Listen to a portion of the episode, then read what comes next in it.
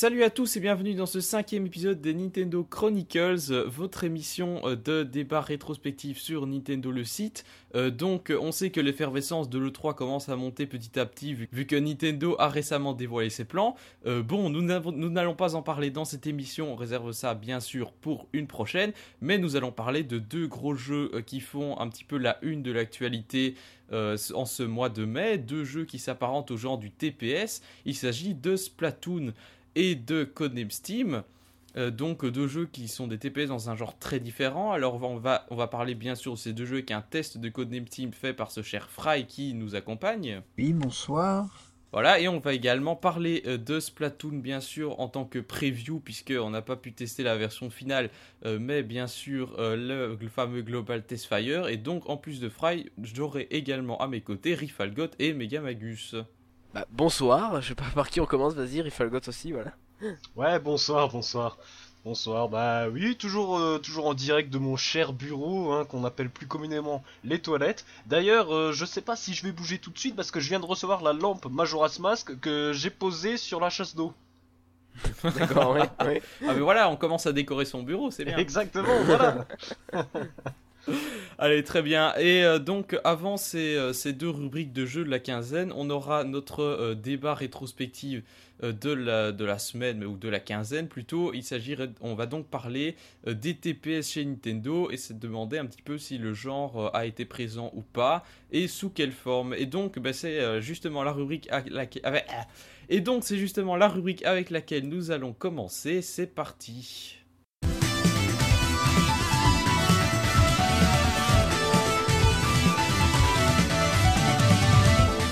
Voilà, donc dans cette euh, émission, nous allons parler d'un genre euh, qui est très peu présent sur console Nintendo. Euh, on se demande un petit peu pourquoi. Il s'agit du TPS. Alors que veut dire TPS Ça veut dire Third Person Shooter, voilà, avec mon accent anglais de merde. Third Person Shooter. Voilà, qui, signifie jeu de tir à la troisième personne ou jeu de tir en vue objective par opposition à la vue subjective. C'est un jeu où vous tirez et qui a pour particularité eh bien, de vous faire voir votre personnage. En fait, vous n'êtes pas à la place d'autres personnages dans les, comme dans les jeux qu'on appelle FPS, mais vous voyez votre personnage se déplacer euh, et c'est donc euh, devenu un jeu à part entière.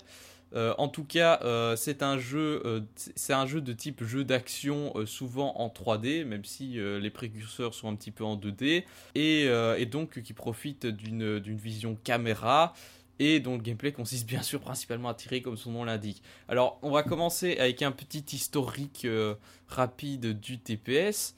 Euh, donc euh, comment apparaît le TPS En fait on trouve les premiers éléments de gameplay dans des jeux d'arcade des années 80 et figurez-vous que le premier à, instaurer un élément primordial, c'est-à-dire la vue objective du, du tireur, eh bien c'est Nintendo, figurez-vous, avec le Radarscope qui est donc une borne d'arcade qui est sortie dans les années 80 et euh, qui est par ailleurs le premier jeu sur lequel a travaillé Shigeru Miyamoto. Alors, il s'agissait en fait d'un shoot 'em up. Alors, shoot 'em up, euh, c'est un genre de jeu de tir où vous contrôlez généralement un vaisseau spatial qui doit tirer sur des ennemis.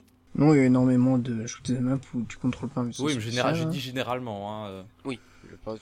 Bah, généralement, enfin quand tu enfin c'est qu'il y a beaucoup de jeux de shoot japonais où tu contrôles des, des héros euh, qui sont pas spécialement dans un vaisseau mais bon le principe reste le même. C'est c'est le comment on appelle ça? Juste le perso qui change mais bon. Et puis après il y a les les, les shoots up en horizontal les shoots up en vertical. C'est c'est très c'est très c'est un genre très très codifié bien plus que d'autres je pense. Voilà. Alors en ce qui concerne Radarscope euh, c'est en fait un, croisement entre le Galaxian de Namco et le fameux Space Invaders. Et, euh, ce jeu, bah, en fait, il était dans une espèce de simili 3D, ce qui fait donc que c'était un petit peu comme si euh, on, tirait en voyant son personnage. Enfin, c'est en termes de caméra, c'était en tout cas un précurseur. Et on voit finalement une première patte de Miyamoto, parce que c'est le premier jeu où il a travaillé et qui apportait quand même cette innovation assez intéressante. Euh, alors c'est pour ça qu'il est considéré comme l'un des fondateurs du genre. Alors pour l'anecdote, le jeu a eu son petit succès au Japon pendant une courte période, mais il a euh, carrément bité aux euh, États-Unis et est d'ailleurs considéré de manière générale comme un échec commercial puisque Nintendo s'est retrouvé avec de nombreux invendus. Alors la solution qui était envisagée finalement a peut-être déterminé euh, les jeux que Nintendo a fait pendant des décennies puisque on a confié à Shigeru Miyamoto le développement d'un jeu pour reconvertir les bornes Radarscope et ce jeu bah, il s'agissait de Donkey Kong qui a vu introduire Jumpman, qui est devenu le personnage le plus connu de la firme. Euh, et donc toutes ces bandes Radarscope ont été reconverties en bandes Donkey Kong, c'est un énorme succès. Et finalement, euh, cette question, euh, est-ce que vous pensez que cet événement a pu orienter le, type de jeu que Nintendo a fait pour les décennies à venir? Parce que Nintendo, c'est quand même un des grands éditeurs qui fait le plus de jeux de plateforme et le moins de jeux de tir. Ah oui, Nintendo a fait très très peu de jeux de, tir. Hein. Si on enlève Star Fox, Metroid, bon, on se rend compte qu'il n'y a plus grand chose. Euh, c'est vrai que bah, finalement Nintendo est bon là-dedans, donc c'est normal que après par la suite ils aient continué. Mais c'est vrai que si le, genre de TPS avec par exemple le Radarscope avait fonctionné, bah, Nintendo aurait sûrement euh, été vers d'autres optiques et peut-être que Mario, euh, tel qu'on le connaît aujourd'hui, n'existerait peut-être pas. C'est vrai, c'est possible. Voilà, alors depuis, ben, finalement, sur les consoles Nintendo, enfin dans les franchises Nintendo en tout cas, il n'y a plus vraiment eu de jeu de tir. C'est un genre qu'ils ont délaissé dans un premier temps. Euh, mais il y a quand même eu quelques jeux tiers. alors à noter par exemple Contra. Oui, oui, excellent Contra, excellent jeu Contra. Euh, vraiment, euh, bah, c'était un jeu, jeu de shoot, enfin jeu de shoot vraiment très très nerveux, on va dire, et ça avait beaucoup plu à l'époque. Voilà, donc ici, donc ici vous voyez votre personnage se déplacer en vue horizontale et il faut tirer un peu partout. Est-ce qu'on peut dire que les, mécaniques sont proches d'un Metroid? Parce qu'il me semble que Rifalgot euh, hésitait à, proposer Metroid dans, cette rétrospective de euh, TPS. Alors, euh, quelle est la différence fondamentale entre les deux? Bah, c'est vrai que si tu compares Contra avec Metroid, si, tu regardes le style du jeu lui-même, hormis le fait que bien entendu Metroid et ce soit plus un jeu d'aventure, etc. Dans les, deux jeux, tu, vas tirer, c'est assez, c'est quand même deux jeux assez similaires du, du, point de vue du tir, tu vois. Si, si tu considères que Contra est un jeu TPS, euh, Metroid dans ce cas en est un aussi, je pense. Oui, mais Metroid, il y a quand même une, dimension d'exploration euh, qui est très très oui, poussée. Oui, voilà, Metroid, c'est pas que du jeu de tir, alors que Contra, c'est quasiment que ça, c'est quasiment que de l'action, tu vois. Tout à fait. Alors, hormis Contra, euh, j'ai noté également Wild Guns. Donc, c'est un jeu de Natsume qui est sorti en 1994 sur SNES, Super Nintendo au Japon en tout cas.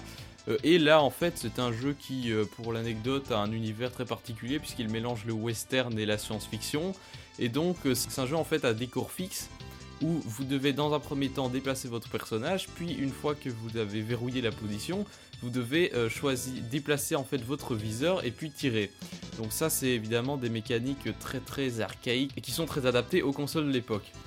Alors en tout cas, voilà ça c'est pour deux exemples de jeux de tir, je suppose qu'il y en a eu d'autres, mais en tout cas aucun qui répondent finalement euh, vraiment aux critères du genre qu'on appelle le TPS, sont en quelque sorte plutôt des précurseurs qui utilisent des mécaniques qui seront à l'origine du TPS.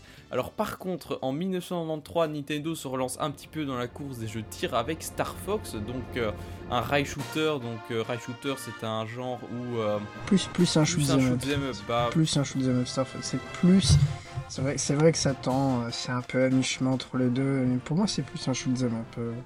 Un, très bon exemple de rail shooter, c'est le jeu dont on va parler après. Bah, qu'est-ce que qu'est-ce que tu vois comme différence entre un rail shooter et un shoot'em up Bah, un rail shooter, tu techniquement, tu t'as pas hum, le, c'est comme le principe du rail, c'est que ton personnage, tu peux pas trop le déplacer, alors que dans Star Fox, t'as quand même une liberté de mouvement plus importante.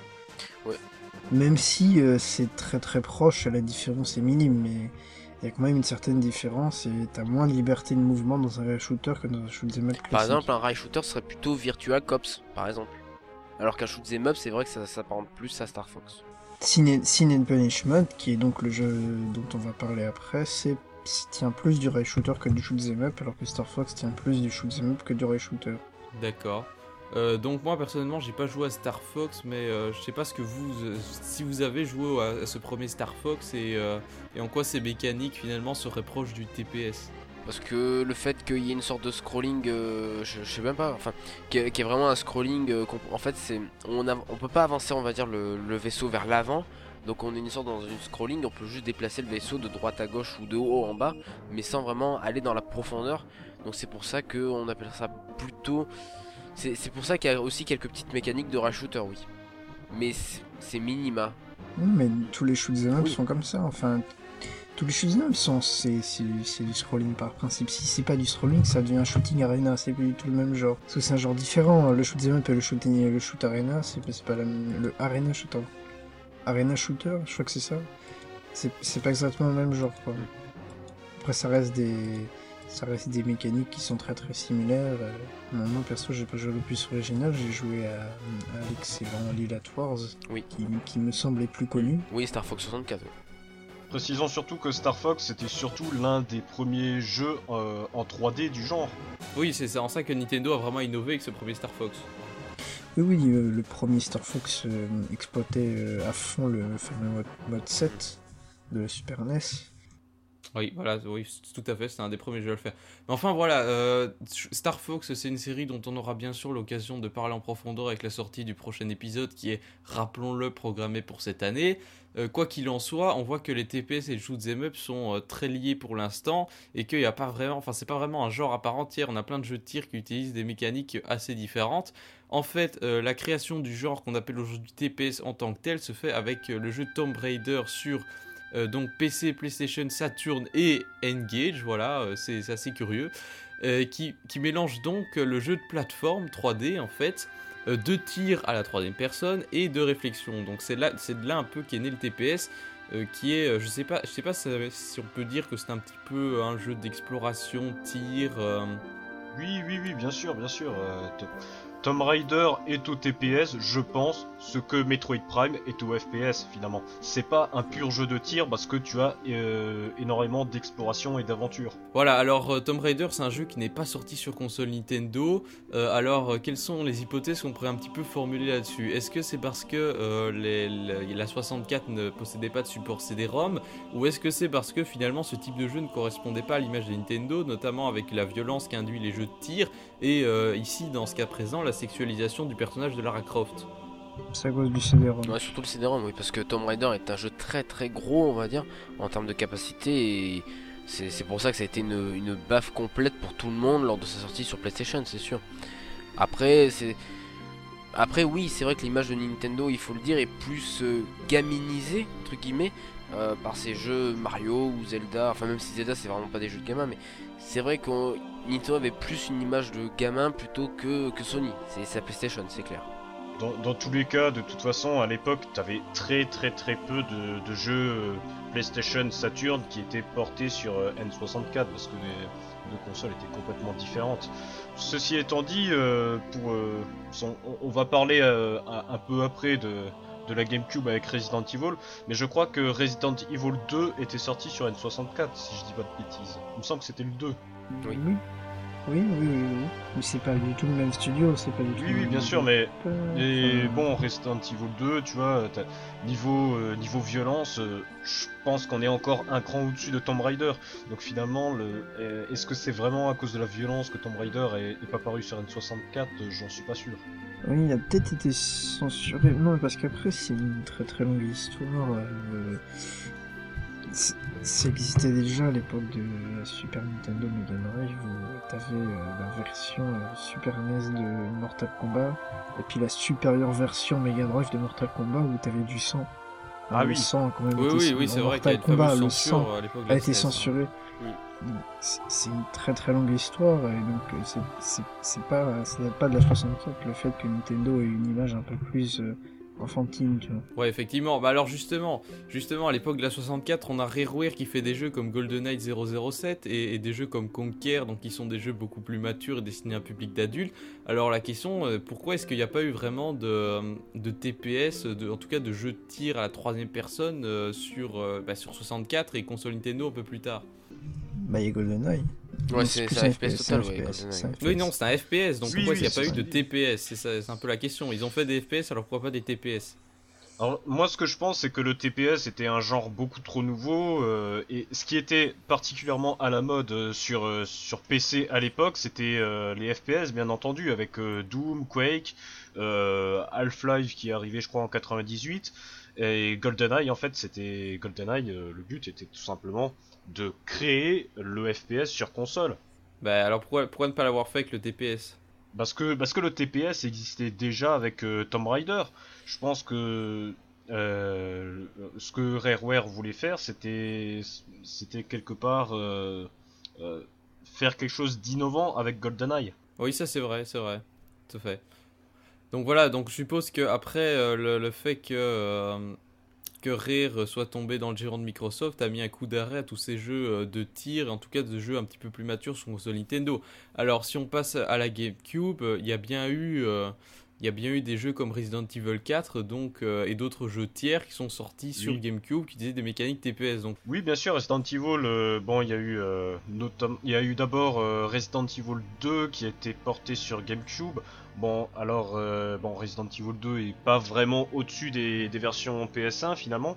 Par contre, il y a eu surtout euh, le, le splendide remake Resident Evil Rebirth, qui est, en fait euh, le remake du premier Resident Evil, où là vous avez un jeu qui est bien plus magnifique, dont qui, était pas mal modifié. vous avez une difficulté supérieure, vous avez des zombies qui, qui, vont, qui vont revivre euh, au bout d'un certain temps. Vous avez tous les objets, tout euh, va, être, euh, va être placé à différents endroits par rapport à la version d'origine. Un petit peu comme, j'ai envie de dire, un petit peu, pour faire un parallèle un peu avec Master Quest dans Ocarina of Time, vous avez, vous avez un mode de difficulté supplémentaire en fait. Le jeu est inter- vous l'appréhendez un petit peu différemment parce que si vous connaissiez par cœur la version PS1, là ici c'est différent. En tout cas, euh, pour, euh, bon, pour Resident Evil ensuite, euh, il y a eu notamment Resident Evil 4 qui était une exclusivité temporaire sur GameCube puisque le ouais. jeu est d'ab- oui, oui, le jeu est d'abord sorti sur GameCube avant de sortir sur PS2. Mhm. Et, et autre chose, Resident Evil 4, il faut le dire, peu de gens le savent, Resident Evil 4 est plus beau sur GameCube que sur PS2. Ah oui. Ah mais largement même. Hein. Bah, elle est normale, la GameCube Voilà. est une console plus puissante aussi. Voilà, ceci C'est à étant l'époque où Nintendo misait sur la puissance. ceci étant dit, il y a un autre problème euh, par rapport à cela, et c'est peut-être euh, pour ça qu'il y a eu euh, tant de tant de d'éditeurs tiers qui, n'ont, qui ont un petit peu boudé la GameCube. C'était le support mini CD. Resident Evil euh, 4, euh, il tient sur deux mini CD et non sur un. Pareil pour euh, bah, Metal Gear Solid euh, Twin Snake également. Oui. Bah d'ailleurs justement, c'est, je sais pas si on peut le considérer comme un TPS également, c'est, c'est peut-être pas vraiment la définition exacte. Mais bon, Metal Gear Solid The Twin Snakes, euh, lui pareil, il a, eu, il a eu droit à un, un splendide remake sur, sur GameCube. Oui, mais on peut considérer euh, Metal Gear Solid comme un TPS parce que bon, t'as as quand même du, du tir de temps en temps, même si c'est plutôt de l'infiltration. On peut considérer comme euh, du TPS vu que c'est une vue de la troisième personne, oui. Voilà, donc sur GameCube, il y avait effectivement quand même pas mal de choses. Euh, et notamment dès la sortie, alors là on va un peu se rapprocher de, de Star Fox, t'avais les Star Wars. Mm. t'avais Oui, les- oui, tout à fait. euh, Wars. Star Wars, euh, euh. Rock Squadron, euh, Voilà, euh, et, que- et d'autres que j'ai plus en tête, ouais, euh, oui. t'en t'en as eu 2-3 dans, dans le style euh, de, de Rock Squadron, ouais. Oui, qui est excellent d'ailleurs. C'est c'est des jeux mythiques. hein. Voilà, et ensuite, euh, bon, Resident Evil, ça, ça avait commencé, ça avait continué euh, sur Wii. Si, si tu permets qu'on enchaîne un petit peu sur Wii, euh, vu que- Bah euh, attends, attends peut-être sur, sur Resident Evil 4, il faut quand même rappeler que la saga Resident Evil à la base c'était un jeu qui misait à fond sur le, le côté survival horror euh, et Oui, euh, oui. infiltration et que ah, je pense qu'à partir de l'épisode 4 c'est un jeu qui a viré beaucoup plus dans l'action et le TPS justement. Euh, oui, alors ça, a- ça a un peu changé. Alors, Mm. euh, faut savoir que RE, RE4, c'était encore euh, Mikami qui était aux commandes de, de ce jeu-là. Effectivement, t'avais avais un petit revirement, bah, notamment parce que les Resident, E- ah les Resident Evil avant, t'avais t'avais surtout des caméras fixes en fait, et du coup, tu te baladais Mm. dans un couloir. Te- tu, C'est te, tu te baladais, tu, tu voyais ton personnage euh, se déplacer et la caméra était fixe. Oui Alors c'est qu'à ça, partir- mais c'est donc c'est pas du tout des mécaniques de TPS, ça c'est un truc qui est arrivé plus tard quoi. Oui, oui. Bah, Alors disons que- que, Resident- on peut considérer Resident Evil 1 et, et 2 euh, et 2 Nemesis euh, comme des TPS, mais disons que c'est des caméras fixes, c'est pas des caméras qui bougent avec le personnel, mais on peut considérer comme ça Alors comme des que- Vu que c'est pas du, du FPS, voilà simplement. Alors que RE4 c'est un pur TPS euh, bah, comme, euh, Hmm. comme, comme Tomb Raider Ah oui, finalement. Voilà. Euh, après oui bien sûr effectivement il y a un revirement avec RE4. euh, Ouais, c'est- RE5. et RE5 à partir de Resident Evil 5 c'est- c'était plus Mikami qui s'occupait des Hmm. jeux et bon C'est là que chacun, ch- chacun pensera ce qu'il voudra sur, Ouais, ouais. sur le futur des Et ne parle Evil. pas de, du dernier que tu veux dire, non, non, il- ce jeu n'existe pas, voilà. De quoi Ce jeu n'existe pas. Quel jeu? The Evil Within Non j'en parlerai pas non. Non, non, C'est le Wizzy, ça n'a un peu rien à voir ça. hein.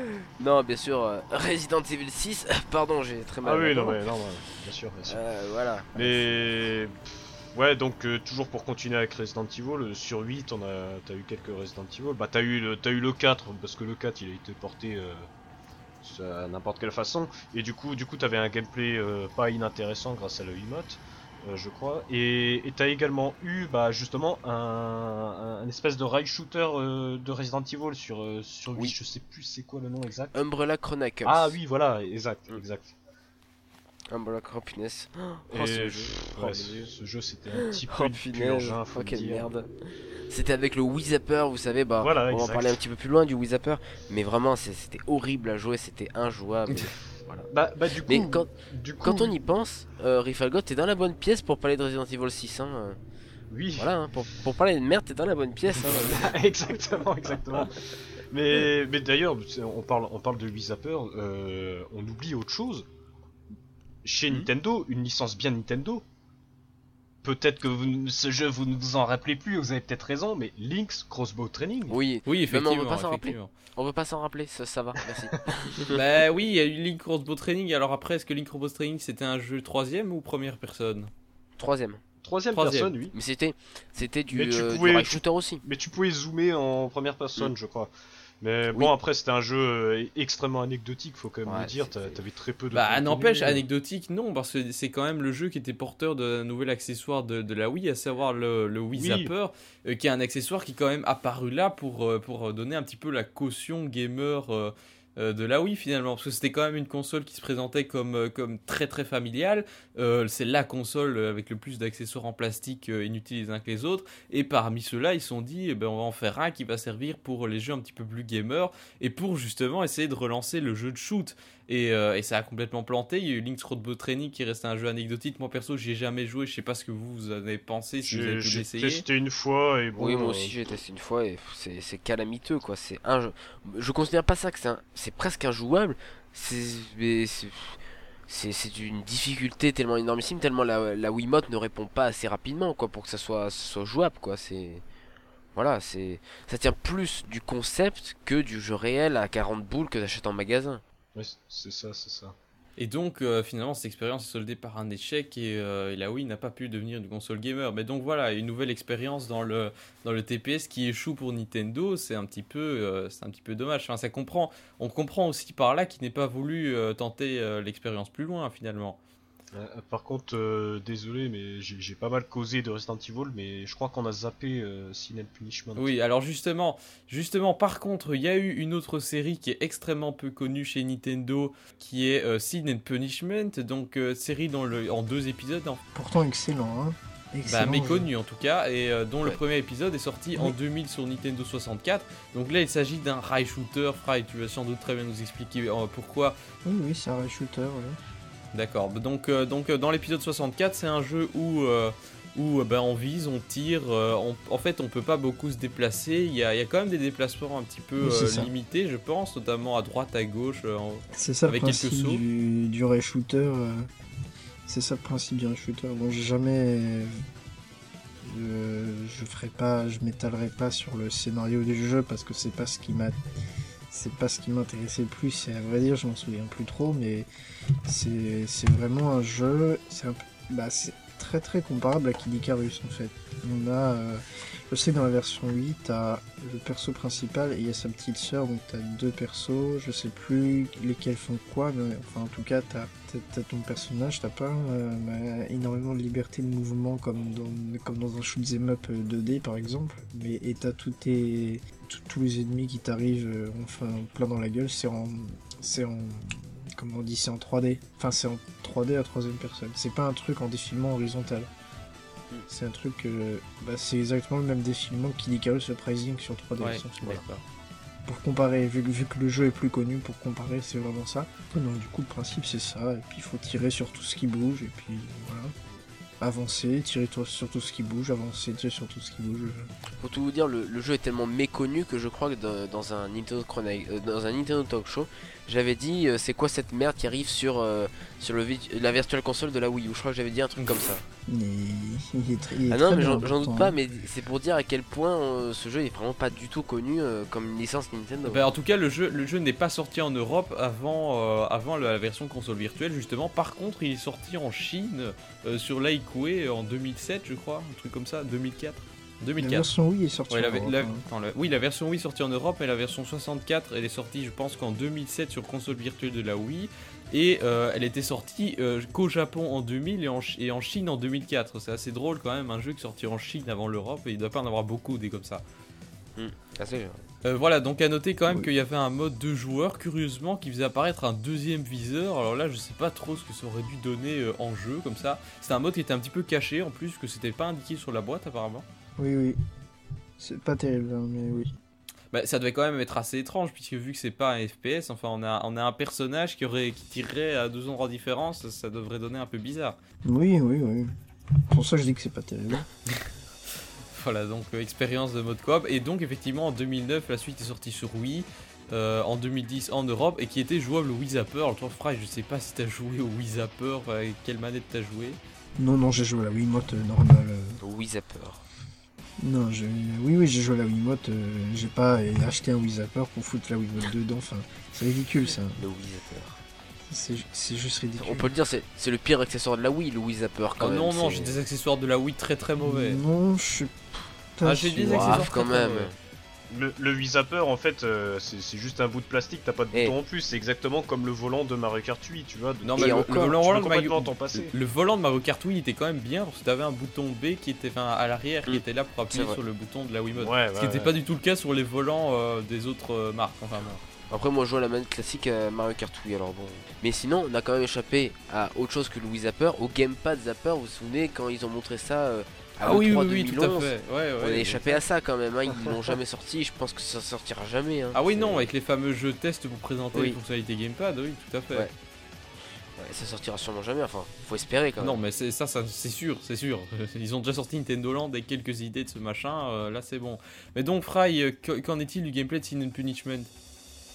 C'était bien, c'était pas bien, euh, c'était bourrin, simpliste Je- J'ai jamais pris le temps de le terminer et je, je le terminerai avant ma mort parce que quand même c'est c'est quand même un excellent jeu et je suis assez déçu de pas avoir eu le temps. C'est vraiment un manque de temps. hein. C'est pas que le jeu m'a déplu hein, parce que franchement le jeu est, est super fun et c'est super défouloir. Donc si vous avez fait pas mal de jeux de tir et que vous avez pas fait celui-là, bah faites celui-là. Et puis si vous avez pas joué au jeu de tir, faites-le quand même. Est-ce qu'il y a quelque- chose de spécial par rapport aux autres jeux de tir où il est bien juste parce que finalement c'est un peu le jeu de tir par défaut sur console Nintendo vu qu'il n'y en a pas d'autres? Non, il me semble que le scénario est pas mal, hein, mais après je m'en souviens, je m'en souviens plus, hein, je sais pas pourquoi j'en parle, mais le- j'ai pas trop d'explications, c'est vrai. Mais le jeu est bien. Bah écoute, je te crois sur parole. Alors après, finalement, ben, euh, encore le, le prochain jeu finalement où Nintendo fait un peu une expérience de jeu de tir, euh, c'est Kid Icarus Uprising, alors qui était annoncé en même temps que la 3DS en 2011 si je me trompe pas, et qui est sorti seul- 2010. en 2010, voilà, et qui est sorti seulement en 2012. Bah, on peut peut-être parler un petit peu de, de l'histoire autour de Kid Icarus Uprising parce que moi, je trouve, moi, ça m'a, ça m'a beaucoup passionné à l'époque. Ki- Kid Icarus à la base, euh, c'était un jeu qui était sorti sur NES, je crois en 86 ou en 87 si je dis pas de bêtises.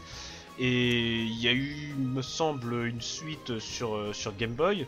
Ouais, Et en- ensuite plus rien. avec le même rien. gameplay. Voilà, voilà, c'était quasiment le même jeu. Et ensuite, en, en 2008, euh, vous avez eu Super Smash Bros. Brawl, excellent jeu, hein, bien évidemment, avec le personnage de Pete, qui est le héros de Kid Icarus. Or, ce personnage a été extrêmement apprécié par euh, les fans de Super Smash Bros. Et à partir de 2008, euh, beaucoup, beaucoup de fans, tout simplement, ont demandé une, suite à à Kid Icarus, un espèce de revival, de, résurrection. Je, me rappelle, je me rappelle qu'à l'époque, on entendait souvent parler d'un fameux Project Sora. hein. Ce, nom de Project Sora, c'est quelque chose qui apparaissait souvent dans les projets de Nintendo. On ne savait pas vraiment ce que c'était. Et puis un beau jour, à l'E3 2010, euh, la 3DS euh, était révélée. Et là, premier, premier jeu euh, dévoilé sur 3DS, on voyait Project Sora, Kid Icarus, Uprising. Moi personnellement, j'en pouvais plus, j'étais super content. Et donc, effectivement, Kid Icarus Uprising est sorti en mars 2012. euh, et personnellement, je le considère dans, dans mon top 5 des meilleurs jeux 3DS. C'est c'est quand même étonnant qu'il soit sorti aussi longtemps après la sortie de la 3DS, alors que c'est quand même le premier jeu 3DS présenté et il est présenté comme jeu de lancement. en Ouais, fait. ouais, ouais, c'est c'est vrai que le, le développement a été euh, super long. Alors, le développement, parlons-en, qui a développé ce jeu C'est donc euh, Sora LTD. Sora LTD, qu'est-ce que c'est? C'est c'est- c'est la C'est le studio de Sakurai. société de, de Masahiro Sakurai, euh, le, le créateur de Kirby, de Super Smash Bros. À noter que dans cette entreprise, il n'y a que deux personnes, un Sakura et je sais plus qui d'autre, mais voilà. Oui, peut-être, enfin, je sais pas. Ah oui, oui, oui, vraiment, hein, c'est la micro-entreprise de a Oui, mais le jeu, ils l'ont pas fait à deux. Ah non, non, non, il, euh, je sais plus avec qui, mais bon, pour prendre l'exemple de Smash Bros, euh, il est techniquement développé par Sora, mais c'est Bandai Namco qui a fait tout le boulot, si tu veux, Enfin, c'est tout le temps comme ça. Oui, hein. oui, oui. Et donc, euh, quoi qu'il en soit, en tout cas, donc, euh, on, on- on connaît, on connaît quand même les, jeux Super Smash Bros. qui sont des jeux extrêmement complexes de par, euh, leur contenu, euh, qui, qui ont un développement très long. Et donc, ça a été le cas de Kid Icarus euh, Uprising, qui a eu un développement vraiment très long. Et je, je me permets euh, effectivement de le comparer à Super Smash Bros. euh, puisque t'as as énormément de similitudes dans, dans le fait que t'as un tableau de défis, t'as un contenu euh, très très très important, t'as un aspect collection euh, qui, qui est juste gargantuesque. euh. C'est la patte Sakurai quoi. Euh, oui, voilà, c'est la patte Sakurai, exactement. Euh, pour moi, pourquoi Kid Icarus Uprising est un excellent jeu? D'une part, euh, part, son scénario, sans spoiler, euh, est, assez inattendu. Alors, c'est pas Xenoblade non plus, bien sûr, faut pas déconner. Mais disons que t'as as quand même certaines surprises. Le jeu, est beaucoup plus long que, que ce que tu peux croire. Euh, pour moi, c'est l'un des rares jeux qui possède une rejouabilité immense. C'est- rare que c'est rare pour moi d'avoir des jeux auxquels j'ai tellement envie d'y- jouer en boucle et en boucle, de, les de refaire inlassablement. T'as quand même énormément de défis, de challenges. euh, D'ailleurs, d'ailleurs, c'est dans Kid Icarus Uprising que t'as la fameuse balance euh, où tu vas miser des, des cœurs, la monnaie du jeu, euh, pour augmenter la difficulté et avoir plus de Exactement comme dans. Smash Bros. Comme dans euh, Smash Wii U. 4, euh, voilà, c'est ce qui a été repris dans Smash 4, bien sûr. Ensuite, Kid Icarus Surprising, euh, donc, bah, pour présenter un petit peu le gameplay, d'une part, t'as- à chaque niveau, chaque niveau va se présenter deux, deux portions différentes de gameplay. T'as la première portion pendant 5 minutes qui va se faire comme Sin and Punish- Punishment, c'est-à-dire euh, un rail shooter, hein, où tu vas, tu vas tirer sur les ennemis, euh, etc. Et ensuite, deuxième portion de niveau, ça va être plus un, un TPS justement, où t'as as un jeu à la troisième personne, t'es sur la terre ferme, t'es es avec des Ouais. armes, euh, tu, tu vas tirer sur les ennemis, t'as un boss à la fin, et, voilà. Et en parlant des armes, je, je- là encore une fois, je trouve ce jeu euh, extrêmement riche, c'est que ce jeu possède un nombre incalculable d'armes, déjà de classes d'armes, parce que t'as as, des massues, euh, t'as des, bâtons, t'as des, des griffes, etc. Alors ça reste du jeu de shoot, parce que la plupart de ces armes euh, envoient des projectiles, hein, les bâtons, les massues, etc. Ça envoie des projectiles. Donc c'est pour ça que ça reste du TPS dans la définition en tout cas. Euh, enfin, t'as as également un mode multijoueur qui est présent en, local et en ligne.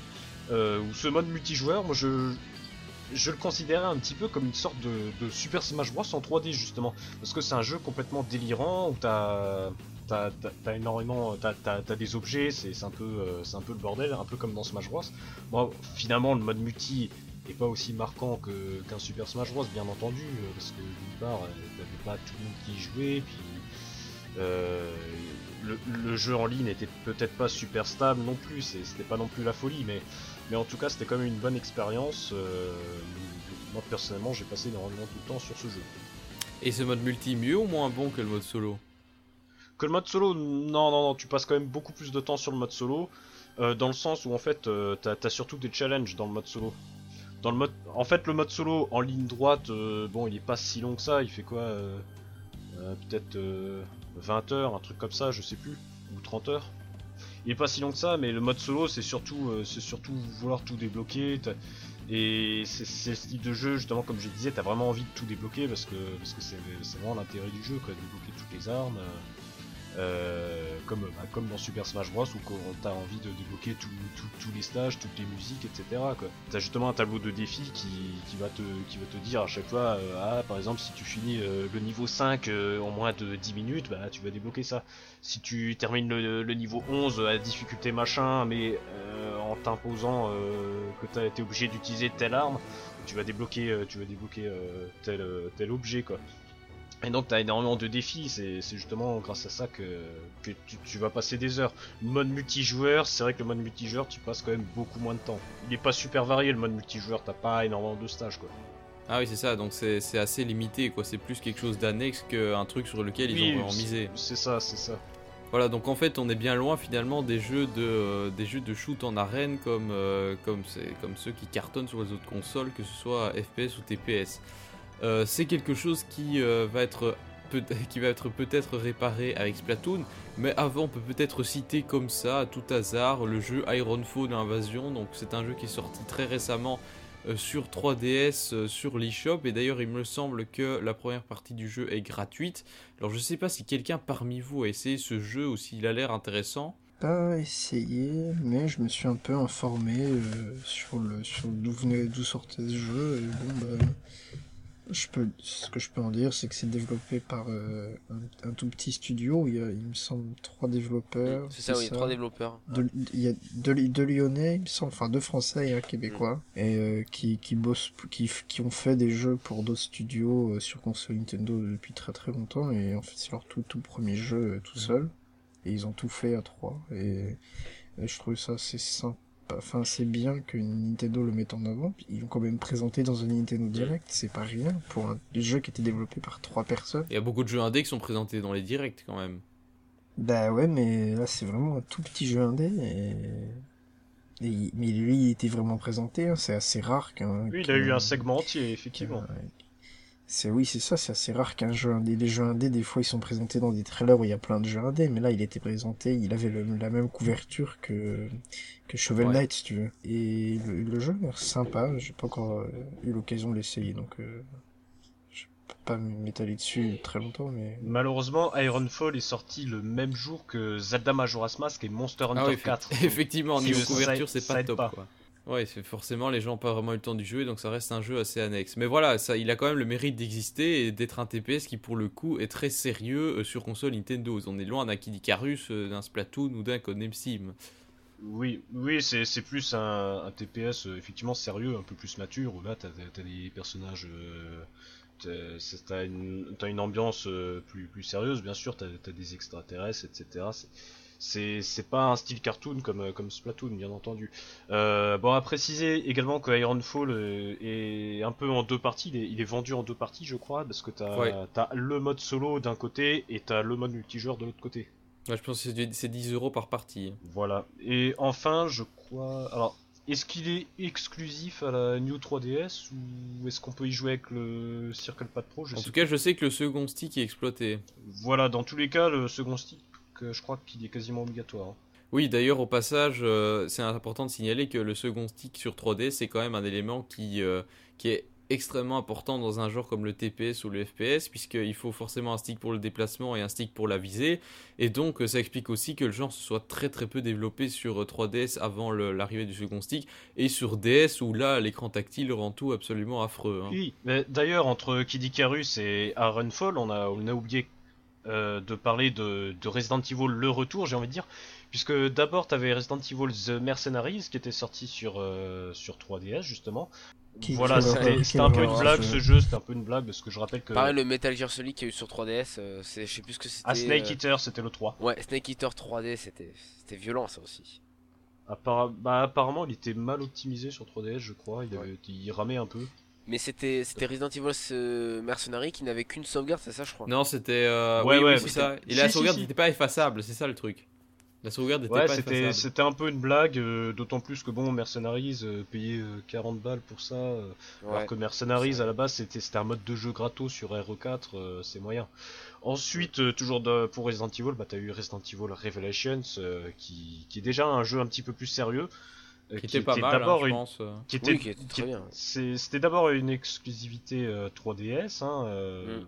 bon, alors le jeu, je l'ai pas acheté, mais j'avais fait la démo. je- Ouais, moi aussi. C'était Ouais. plutôt pas mal. Mais bon, finalement, le jeu, le jeu est sorti euh, bah, sur toutes les consoles par la suite, hein, PS3, 360 et Wii U. Et enfin, Et vu que c'est bien vendu grâce à la 3DS, il a une suite quoi. oui. Mais il a une suite qui n'est pas sortie Oui. sur console Nintendo. hein. Voilà, c'est quand même bravo, dingue ça. bravo. C'est bravo Capcom. Revelation 2, euh, là, bah voilà, ils en ont eu rien à foutre de Nintendo. Enfin bon, c'est un autre débat, mais bon, on n'en pense pas moins. Ouais, c'est clair. hein. Voilà, donc ça c'était pour euh, un petit peu les, euh, TPS, FP euh, les TPS sur 3DS. Euh, sur Wii U, euh, on n'a rien eu du tout euh, jusqu'à présent. Enfin, déjà, il y a évidemment l'absence de jeux tiers et le fait que Nintendo n'exploite pas trop ce genre, enfin, Ouais, n'a bah, pas exploité ce genre jusqu'à présent. Bah, juste euh, Resident Evil Revelations 1, quoi, c'est tout. Voilà, c'est ça. Oui. Euh, et puis, euh, et puis voilà, tout a changé avec le 3 2014 où tout d'un coup Nintendo semble se réveiller à ce nouveau genre. hein. Peut-être aussi pour euh, amener un peu de renouveau sur ces consoles puisque il annonce à la fois Splatoon sur Wii U comme ça grosse nouvelle licence par les développeurs d'Animal Crossing. Euh, nouvelle licence TPS euh, donc euh, en multi en arène qui axe tout principalement sur le fun et parallèlement en même temps sur 3DS mais là de manière beaucoup plus confidentielle puisque c'était bien une table ronde ils annoncent Codename Steam qui lui est un tactical RPG euh, enfin RPG euh, c'est moyennement RPG enfin je pense qu'on aura l'occasion d'en parler euh, qui est euh, pour le coup également une nouvelle licence et qui sort sur 3DS donc mélange de tactical et de TPS et donc là vraiment volonté d'avoir euh, d'avoir un genre qui revient sous deux formes différentes sur deux consoles différentes et euh, sous forme de deux nouvelles licences. Donc je pense que c'est vraiment une volonté d'amener du renouveau et aussi un nouveau genre qui était très peu présent jusqu'à présent. Oui, c'est une bonne chose vraiment parce que c'est, on va dire, ils sont pas un terrain inconnu Nintendo, mais c'est vrai que c'est limite ça. hein. Là, c'est on va vers de nouvelles mécaniques de gameplay, vers un nouveau type aussi de game de joueurs. Donc c'est très bien pour euh, pour Nintendo et ils vont peut-être se faire une nouvelle base de joueurs un peu plus gamers. Ça pourrait être bien pour la Wii U et pour la 3DS vu que les deux jeux sortent sur les consoles. Mais on espère que ça sera bien surtout pour la Wii U qui en a bien besoin. Voilà, alors euh, pour conclure peut-être cette rétrospective, est-ce que vous pensez que Nintendo finalement aurait dû un petit peu plus s'orienter sur les jeux de shoot et est-ce que vous pensez que ça aurait amené plus de joueurs? Ou bien, euh, finalement c'est au niveau de la forme, euh, c'est-à-dire l'univers trop cartoon qui a rebuté les joueurs ou alors le gameplay de la Wii? Mais est-ce que vous pensez qu'avoir avoir des jeux plus shoot TPS ça aurait attiré les joueurs ou pas? Est-ce que c'est un genre qui était négligé? Bah ça c'est c'est surtout un problème de philosophie de Nintendo dans, dans, dans leur direction de vouloir faire des jeux familiaux. Et de base un, un jeu de shoot de base c'est c'est quand même un, un jeu où t'as quand même un petit peu de violence donc euh, ça correspondait pas à l'esprit de Nintendo. Mm. Et les- on le voit bien là, les seuls les quasi seuls exemples de jeux de tir de Nintendo ça reste quand même des, des, des jeux euh, plutôt euh, de moyenne envergure quoi à part, à part peut-être Star Fox et des jeux tiers quoi. Donc euh, non, Nintendo ne s'est jamais concentré sur, euh, sur les, véritablement sur les jeux de shoot, que ce soit FPS ou TPS, euh, parce que parce que tout simplement ça correspond pas à l'image de, de, de Nintendo. Pourquoi pourquoi est-ce qu'ils font surtout des jeux de plateforme euh, et, et des choses comme ça? Tout simplement parce que Nintendo c'est l'ambiance familiale, tout simplement. Mais pourtant, on peut faire des jeux de, des jeux de shoot familial, c'est justement ce qu'on va démontrer tout de suite avec Splatoon. Voilà. Alors bien pourquoi sûr, ils l'ont bah- dit pas fait avant?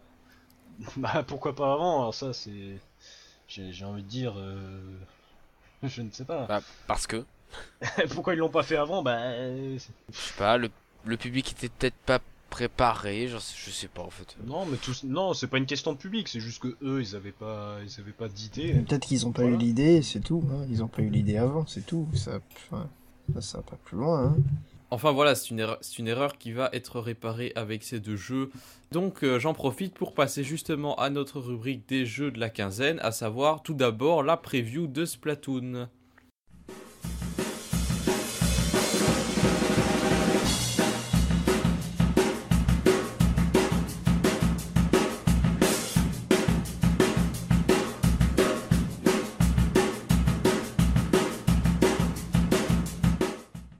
Voilà, alors donc Splatoon, c'est, euh, on l'a dit, la grosse nouvelle licence euh, Nintendo euh, dans le TPS. Donc ici, ben, on vous rappelle qu'il était présenté en grande pompe à l'E3.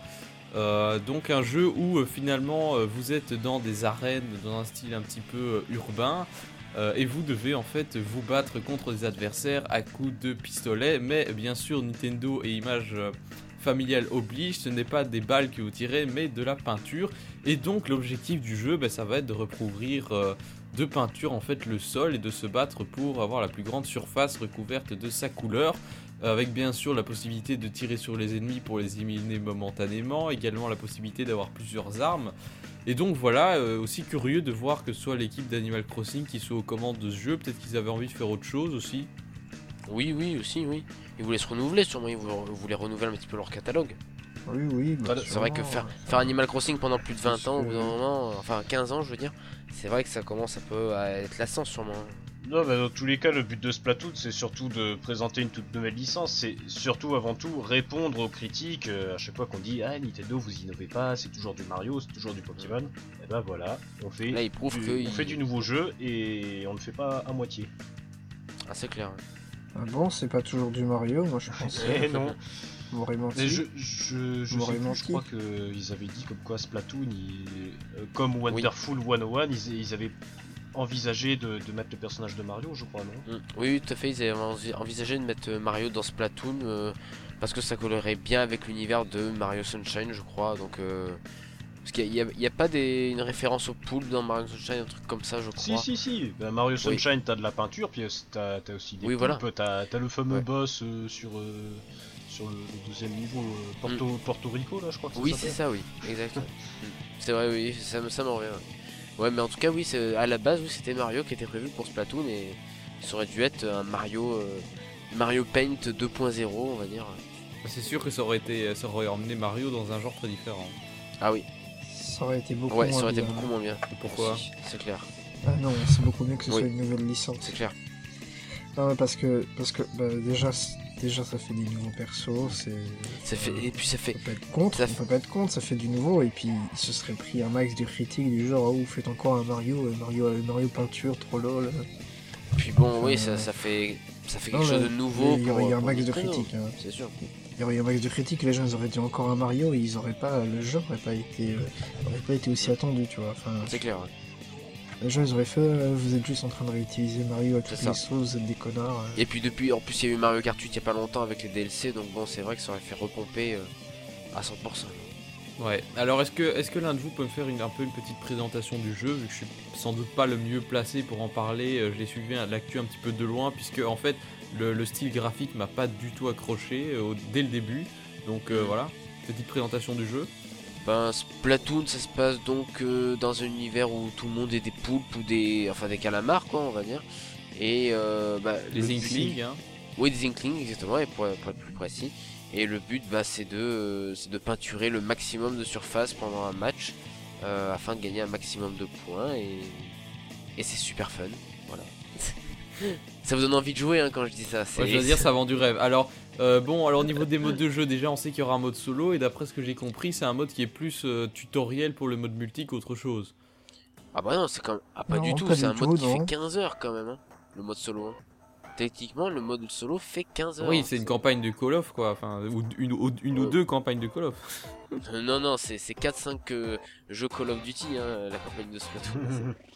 Euh, après, la- le mode de solo, d'après ce que j'ai vu, c'est pas seulement du, c'est pas seulement du jeu de tir. T'as quand même pas mal de plateformes.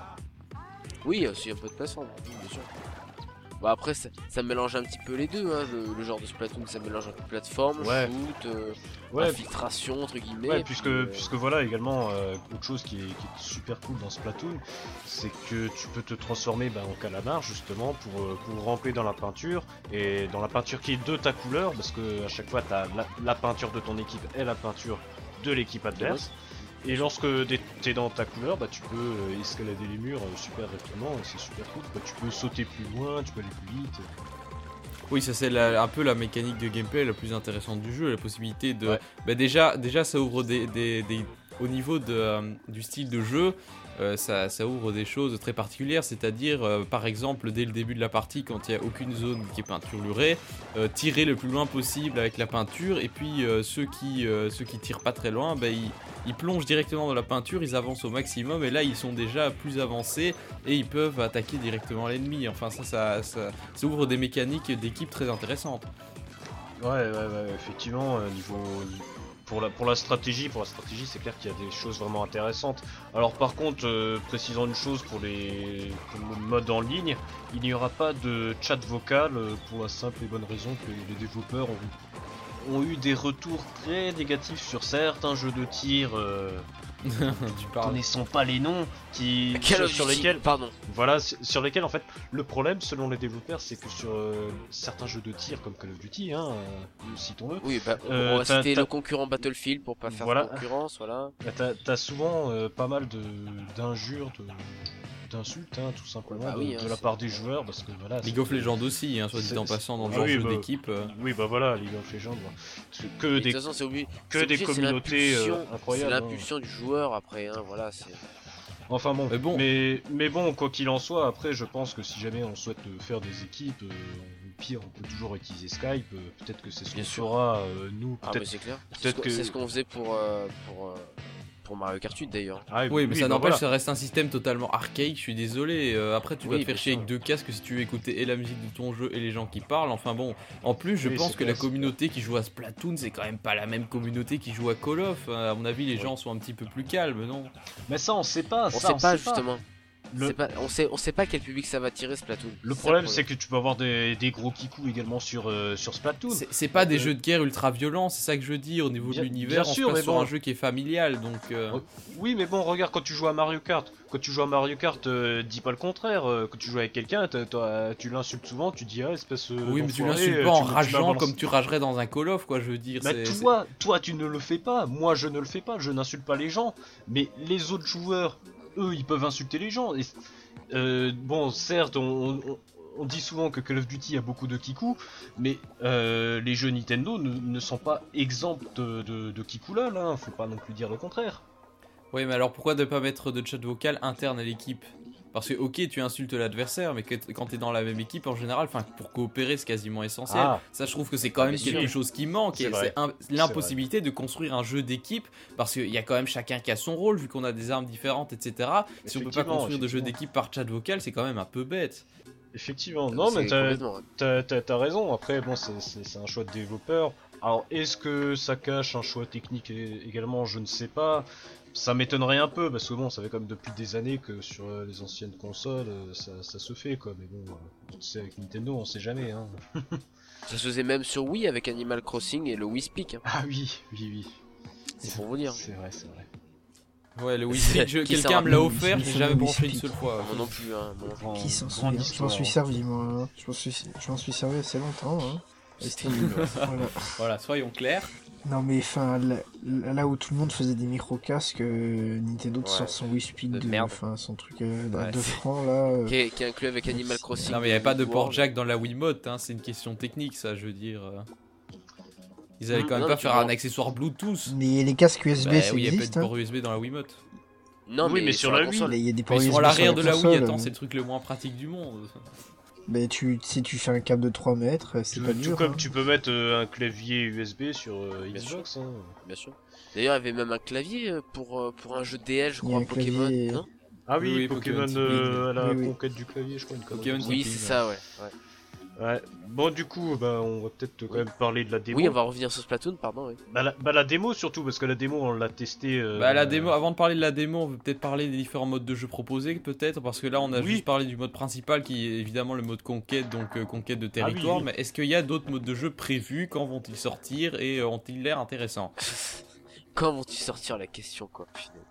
Euh, non, mais il y aura aussi le mode dojo, en fait, c'est une sorte de mode d'entraînement euh, en, en local et en multi et en, et en online, si j'ai pas de bêtises. Donc, il a l'air plutôt sympa pour s'entraîner avec ses, ses potes. Euh, à noter que dans Splatoon, donc, il n'y a pas de.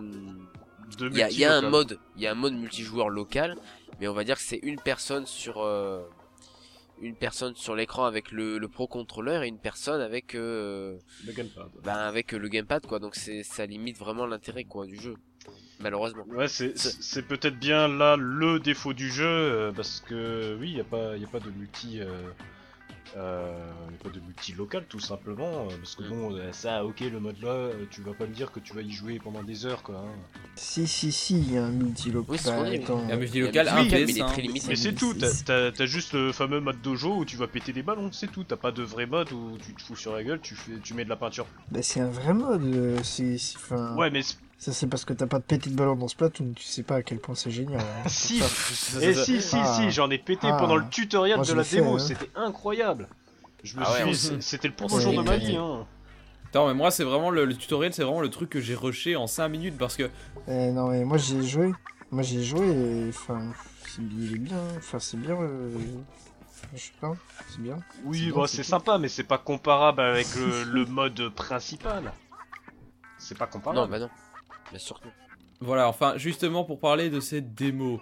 Euh, donc cette démo, pour euh, remettre dans le contexte, c'est- ils appellent ça le Global Test Fire. C'est en fait une démo qui a été disponible en fait pendant, pendant trois créneaux horaires très très délimités, euh, sans doute pour euh, tester les serveurs à leur recharge maximale. Bien sûr, Bien sûr. Donc on- C'est juste pour ça, hein, bien sûr. c'est- ça s'appelle un, str- un stress, Un stress test. test. Un, stra- Voilà, un stress test, ouais, Voilà. c'est ça. Et donc on a eu euh, trois périodes d'une heure, enfin plutôt deux, vu que pour nous l'Europe, euh, la troisième période c'était en plein milieu de la nuit, donc un peu compliqué, euh, pour tester le jeu. Alors par contre ce que je trouve vraiment dommage c'est que le tutoriel, on soit obligé de se connecter au serveur pour le faire, parce que sachant qu'on a une heure montre en main, euh, on n'a pas eu vraiment euh, envie de, de faire le tutoriel, d'exploiter à fond le tutoriel. Enfin moi quand j'ai lancé la console, le tutoriel j'avais envie de le rusher en 10 secondes pour vite me Bah, lancer ce dans les fait, hein. online C'est quoi. ce que tout le monde a fait, je pense. Mais voilà, mais donc je comprends pas pourquoi ils ont pas laissé le tutoriel dispo en hors ligne.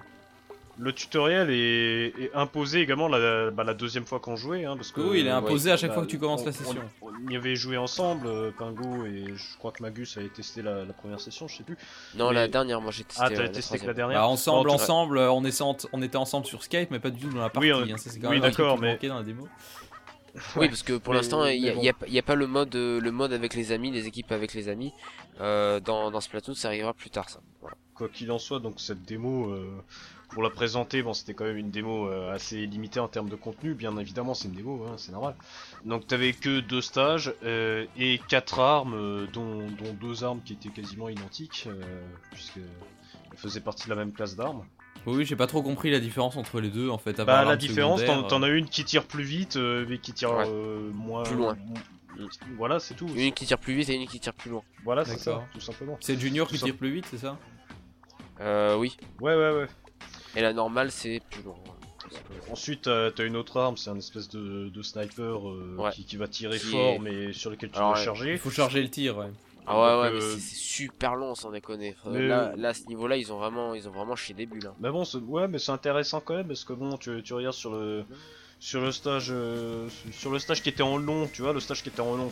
Sur celui-là, tu as des t'as deux plateformes, t'as une espèce de plateforme au plein milieu, celle-là tu la prends, tu, tu fous un mec dessus et Oui, bien sûr. tous les mecs qui essayent d'arriver, euh, il les désingue quoi. Oui, bien sûr. Après, euh, et puis la dernière, la dernière arme qu'on peut dire mais complètement cheatée, c'est le rouleau, bien sûr. Hein. Ouais. Alors vraiment, mais tu prends ça, c'est bon, t'es invincible. pendant Bah, partie, non, quoi. parce que tu sais pas Non, tirer à pas vraiment. distance, donc euh, c'est pas Bah, cheaté Non, bien ça. sûr, mais je veux dire, tu peux, tu peux te mettre dans, dans ta propre peinture que tu viens de peinturer sur une grosse distance. Donc bon, euh, vraiment, si tu sais J'ai- bien des trucs, j'ai t'es quand même- quand même remarqué plusieurs choses avec euh, ce rouleau. Euh, lors de la première session que j'avais testée, donc celle de 13h à 14h, euh, celle-là, euh, le, le- le rouleau, quand tu l'utilisais, t'étais limite tiers, euh, tu, tu roulais sur tout le monde, c'était trop bien. Puis en fait, euh, après ça, j'ai l'impression que tout le monde a. Les gens ont compris comment Ah, contrer le voilà. rouleau en fait. Tout, tout le monde, a- exactement, exactement Pingo. Euh, les, les gens ont, compris, ont vite compris comment contrer le, le rouleau et finalement le rouleau c'est devenu un petit peu l'arme du noob entre guillemets quoi si je puis dire puisque t'as souvent des mecs qui se croyaient un petit peu euh, trop forts parce que le rouleau euh, ils ont vu ils ont vu comme quoi ça marchait bien puis en fait euh, quand toi t'apprends à jouer au jeu bah si, si toi en fait je vais vous donner une technique très très simple pour contrer un mec qui arrive avec le rouleau si toi t'es avec un flingue Tu recules un peu, Tu et puis recules. tu, tu le, tu le tu, vises et tu tires en reculant. Ouais, et le ça. mec il te fait rien Bah ouais. Parce que le mec est obligé d'avancer pour t'avoir, le temps qu'il avance, t'as dit qu'il faut le temps de viser Voilà. et de tirer. mais. Donc, euh, quoi qu'il en soit, c'est vrai que le, le rouleau a quand même des avantages euh, assez intéressants, puisque bien évidemment le rouleau euh, couvre une très grande surface euh, Oui, assez rapidement, ce ce qui est quand même le principe du jeu. Et euh, tu, tu, tu one-shot euh, les ennemis euh, en leur roulant dessus quand même. Ah, complètement. Donc c'est quand même euh, très très Et, puissant. et souvent on se fait rouler dessus sans même voir d'où ça vient et c'est- ça peut être très frustrant. hein. Moi ça m'arrive Ouais, plein de ouais. fois. le- Oh putain, je me fais rouler dessus, Ah, bordel, où, où, j'ai pas vu. C'est quand même Oui, c'est vrai que là-dessus, ouais. C'est vrai que là-dessus, au, au niveau de la frustration, c'est vrai que Splatoon euh, est très très frustrant. Ouais, heureusement que tu respawns vite parce que sinon ce serait très énervant. Et encore, je trouve qu'on respawn pas assez vite perso, mais bon. Bah ça va encore, parce que c'est c'est pas comme dans un League of Legends, tu dois parfois attendre jusqu'à 30 secondes pour respawn et, et encore t'as l'au- l'autre bout de la map, ici ça va quoi. Après, Ouais, il- là, ça- effectivement, ça se faisait tu dois assez chier parce que tu dois retourner au milieu de la map à chaque fois. euh. Ah mais t'as peut-être pas essayé en touchant euh, l'icône d'un joueur avec le gamepad, d'un joueur de Oui, ton bien sûr. équipe bien entendu, euh, tu, tu te tu, tu fais un Tu grand saut en fait. Je sais pas si t'as. Ah ouais, ah mais T'es- passé à côté de ça, que, euh, j'ai complètement zappé par contre. Ah, bah, Ah c'est- ouais c'est dommage Ah bah parce que pourtant, c'est très cool. hein. Vraiment, et puis tu peux le faire à n'importe quel moment sur la map, donc c'est super intéressant. Oui oui oui aussi. Ah ouais, Parce que dès que tu vois que t'es par exemple en situation difficile, hop, tu changes et puis. Euh, C'est puis pour bon, ça. voilà, pour ça c'est-. Finalement c'est quand même un jeu qui utilise assez bien le gamepad. Hein, euh, mine de rien. Oui, c'est effectivement, du coup. Ben, moi, moi, par exemple, c'est une fonctionnalité à côté de laquelle je suis totalement passé.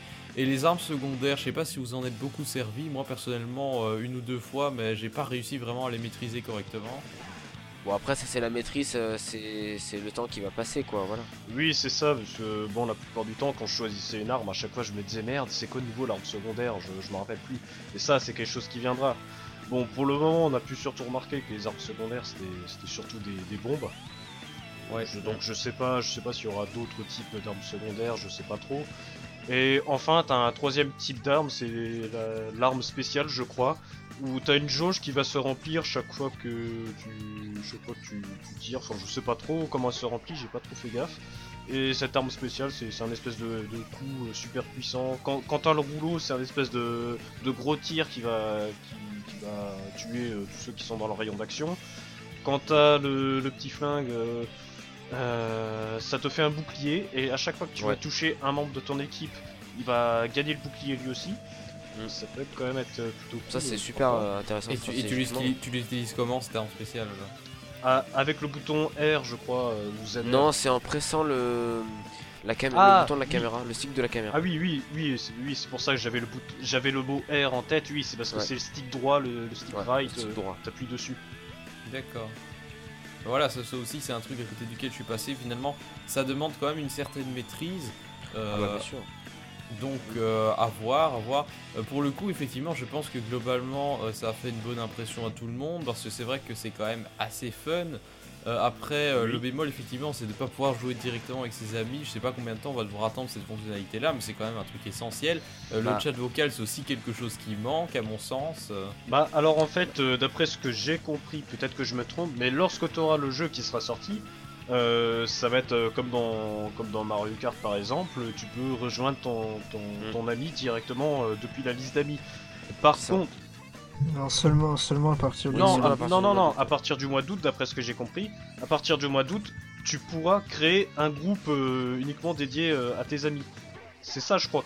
Oui, mais tu peux pas jouer, tu, tu peux pas jouer avec tes amis euh, avant Ah, ça. tu pourras- Avant, tu pourras pas les rejoindre. Ah, Tu peux d'accord. pas. euh, Non, D'accord, non, non, d'accord. Enfin, a priori, non. Hein.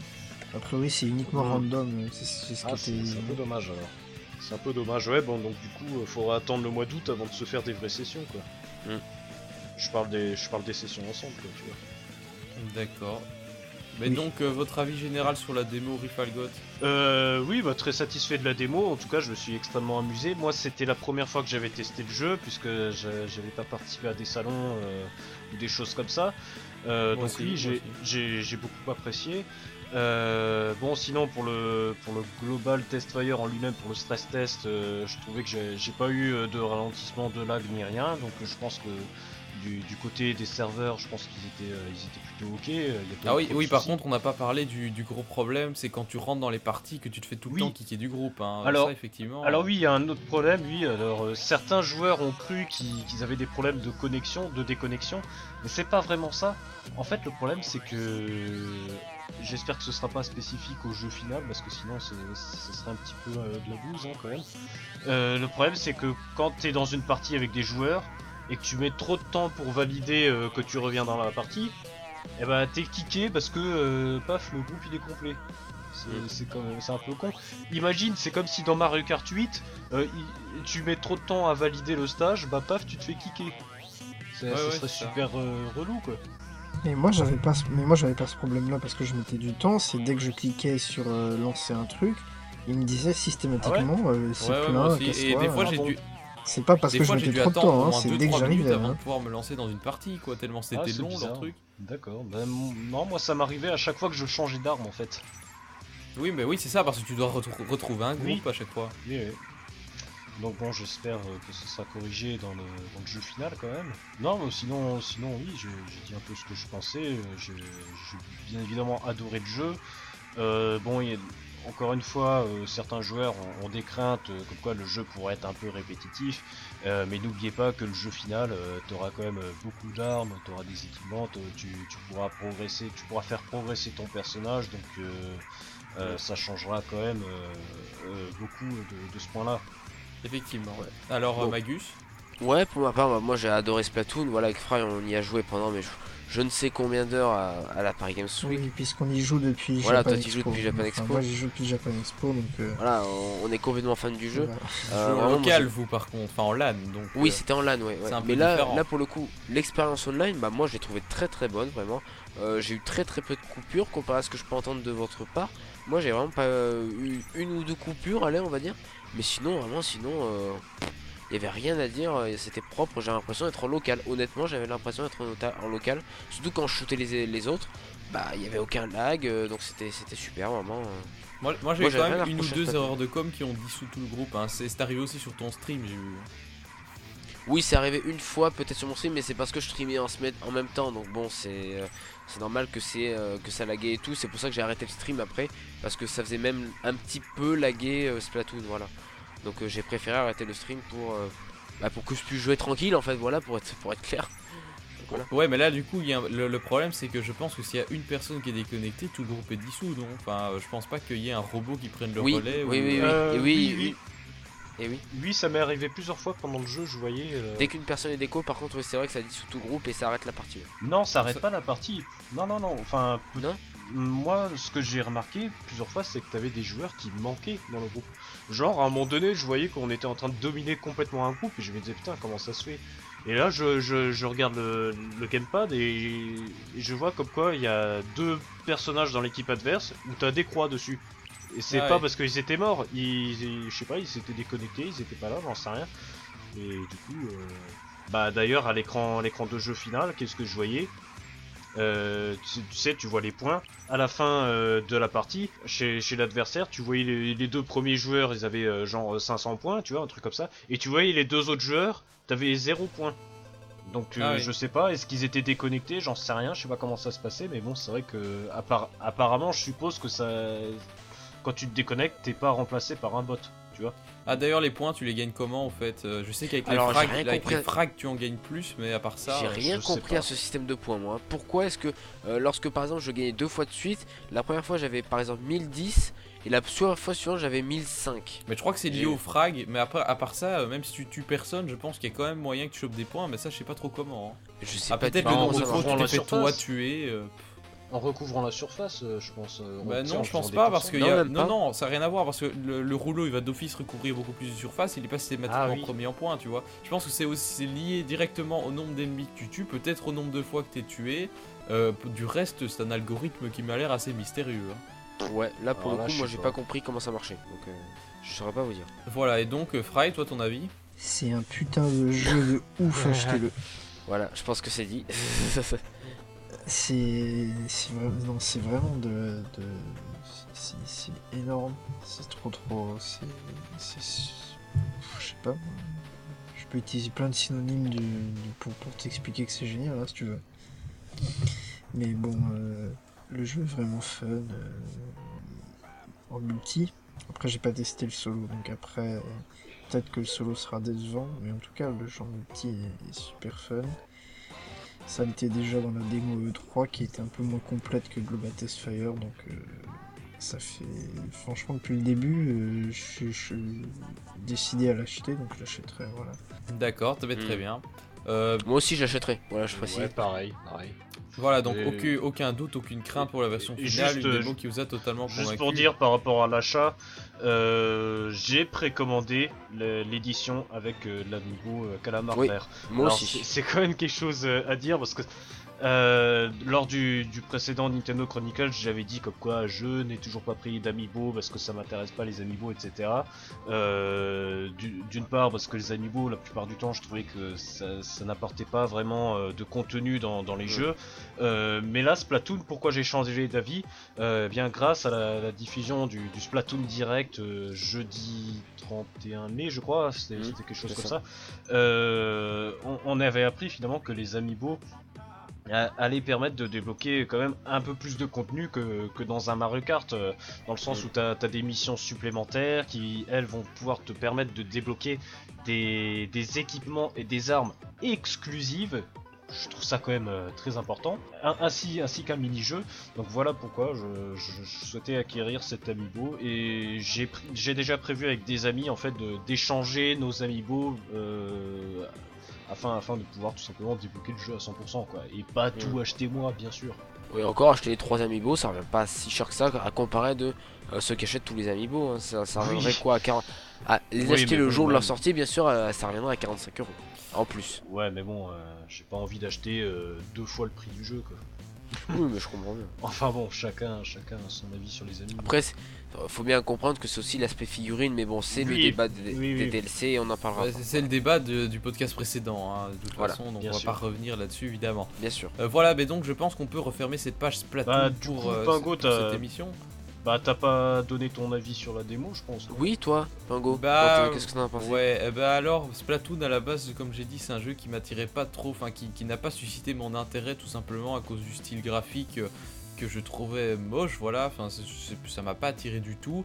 Euh, le style de jeu, moi je suis pas forcément fan de jeux multi euh, comme ça. Après, bon, il faut quand même avouer que la démo c'était vachement fun, Euh, surtout le- la musique, j'ai adoré le, le style musical, hein, euh, très rock comme ça. Ouais. Ouais. Bon, après j'ai un peu peur que sur la durée ça devienne un petit peu moins intéressant et que... Enfin bon, je vais refaire une, une nouvelle fois la démo.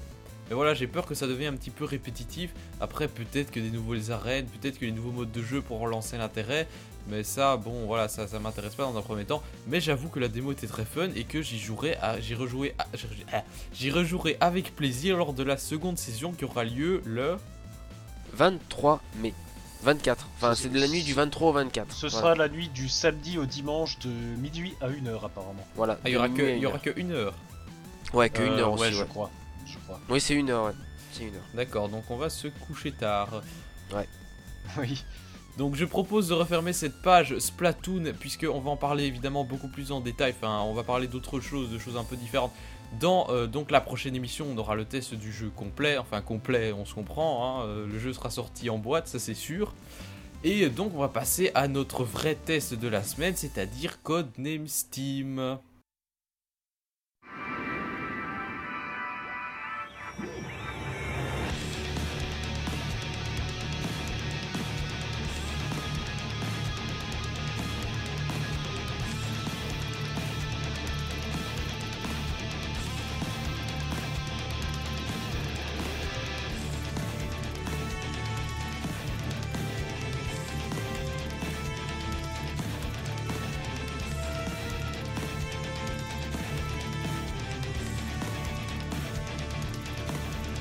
Voilà donc Codename Steam, rappelons, euh, remettons les choses dans le contexte. Donc on l'a dit, c'est un jeu qui a été annoncé à l'E3 euh, 2014 lors d'une table ronde qui euh, nous a gra- gratifié d'une démo euh, nous présentant les trois premiers chapitres. Donc euh, jeu qui se déroule dans un univers steampunk euh, avec, euh, euh, avec, euh, avec un gameplay très axé tactical en fait. Même s'il y a effectivement du TPS euh, dans le- les tirs sur les ennemis, enfin, c'est un mélange de, euh, des genres euh, assez particuliers que, que Fry va vous expliquer en détail. Et donc, bien sûr, on avait déjà fait la preview de Codename Steam dans l'émission numéro 2, si je ne dis pas de bêtises. Et donc, euh, ben Fry, euh, vas-y pour nous présenter le jeu euh, qui- et surtout les La différences une. par rapport à la Ah démo bon de. C'était la Ah, une ah sur bon euh, les, les consoles portables.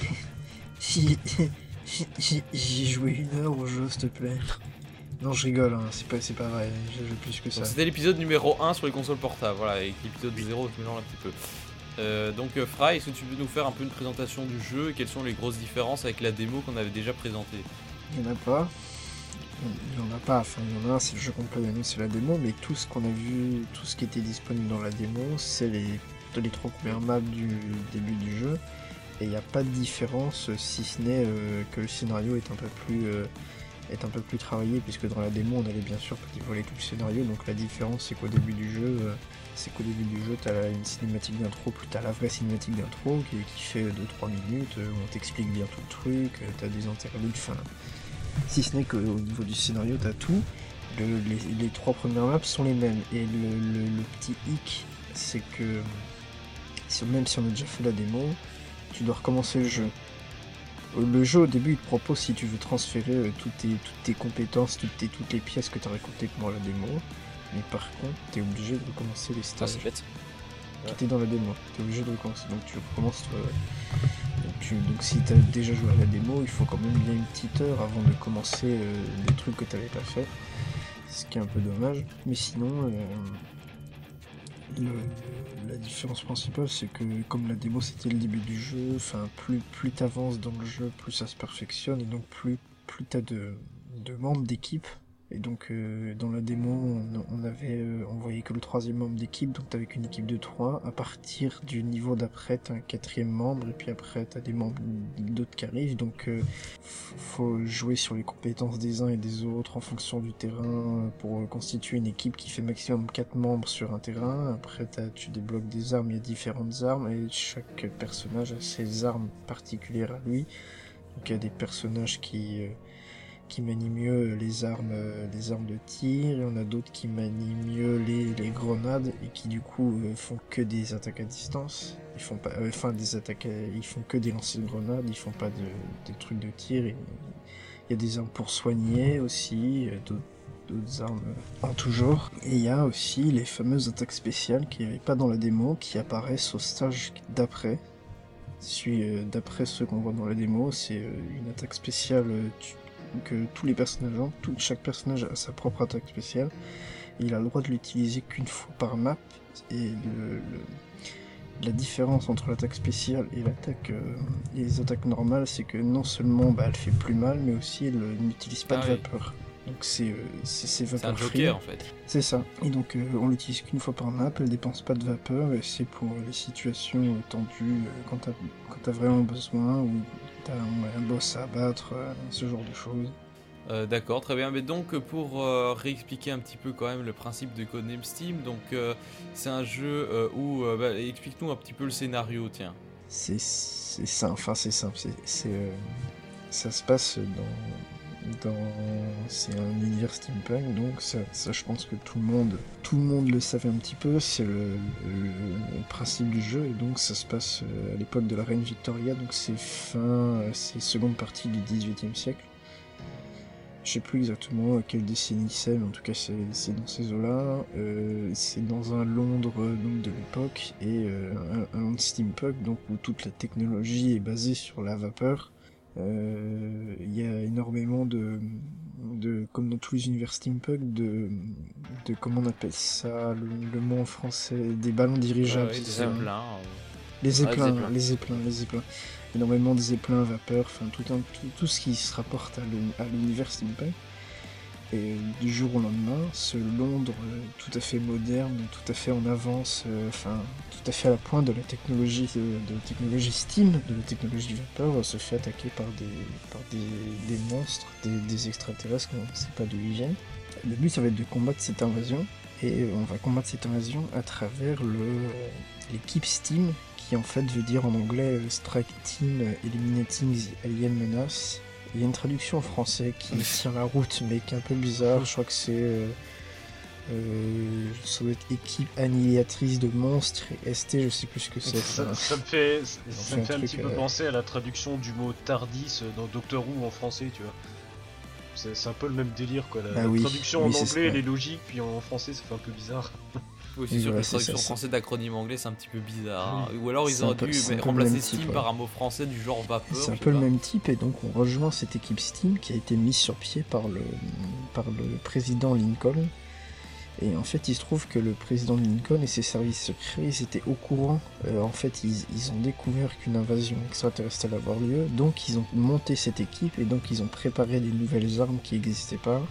Ils ont construit un super vaisseau euh, amiral euh, et tout à la pointe de la technologie. Et donc, tu vas utiliser les nouvelles armes développées par Steam pour combattre ces aliens. Et donc, c'est ça le centre de l'histoire. C'est t'es un soldat anglais et tu fais les, deux, les, les trois premières maps et bim, euh, t'as Lincoln qui arrive et qui fait je te recrute pour l'équipe Steam, euh, on a monté une équipe pour casser les gueules aux aliens, euh, rejoins-nous, c'est incroyable. Et euh, d'abord tu sauves la reine, puis ensuite t'essaies de casser des, des aliens. Quoi. D'accord, t'es arrivé à quel chapitre pour Trois ou savoir quatre chapitres après le, le, celui qu'il y avait dans la démo où tu es dans Buckingham. Ouais, d'accord. T'es dans Buckingham, tu dois... euh, le premier chapitre dans Buckingham. Mhm. Juste après ça, tu... Enfin, je vais peut-être pas trop spoiler. Non, non, Pas trop, non. non, ouais, Juste après ça, t'as un, autre truc, et puis je suis encore bien après ça. D'accord. Et donc, euh, qu'est-ce que ça vaut niveau scénario? Est-ce que c'est très scénarisé ou l'accent est plutôt mis sur les, les phases Il y de a pas jeu? mal de scénarisation, il y a beaucoup de... entre euh, déjà, déjà, quand tu joues, des fois, il y a quelques dialogues où t'as quelques petits éléments de scénario entre les personnages, genre, mais genre pendant, pendant la partie, genre au moment où, où tu fais ton tour, où les ennemis font ton tour, il y a genre des bulles de texte qui apparaissent, c'est les persos qui se parlent entre eux, en fait. Il y a quelques éléments de scénario, mais c'est assez succinct. Il y a ça dans Fire Sinon- Emblem aussi. ouais. Et, et sinon, entre les, entre les maps, t'as as toute une, toute une cinématique, une cinématique, mais c'est c'est une cinématique avec aspect comics un peu. Ouais. Oui. Ah oui, c'est oui, ce qui avait été dit, euh, c'est ce qu'Intelligence avait dit dès le début, c'est que ça aurait un aspect comics, c'est il y a un aspect très très comics. Toutes les, toutes les cinématiques, c'est des, des dessins de comics animés en fait. Bah, tu vois, moi ça me fait. Ces cinématiques-là, ça me fait un petit peu penser aux, aux cinématiques que t'as dans Bayonetta 1. Je sais pas si vous voyez exactement. J'ai- pas joué donc. euh, Dans Bayonetta 1, t'as as parfois des vraies cinématiques en mouvement et tout, et d'autres fois t'as as des petites cinématiques où tu vois un peu des images, euh, tu, tu vois, c'est comme des bandes d'une film, d'un film en fait. Je, Mhm. je, je sais pas si, si vous voyez, bah, vous voyez hein, le, le- les- la bande, qu'est-ce que c'est une bande originale d'un film où vous avez euh, la, la, la bande euh, comme, euh, comme pour des photos quoi, sur une pellicule quoi. Bah, en gros tu vois, tu, tu vois un petit peu ça sur Bayonetta quoi, t'as as des images avec ça pour les, pour les Ouais. cinématiques entre guillemets. Donc ouais, euh, comme Steam, ça faisait un petit peu penser. D'accord. Oui, ben, je- vu que j'ai pas joué à Bayonetta, je sais pas, mais en tout cas, c'est un aspect très très comics dans les cinématiques. euh, Il y a pas mal de scénarisation entre les chapitres, quand même.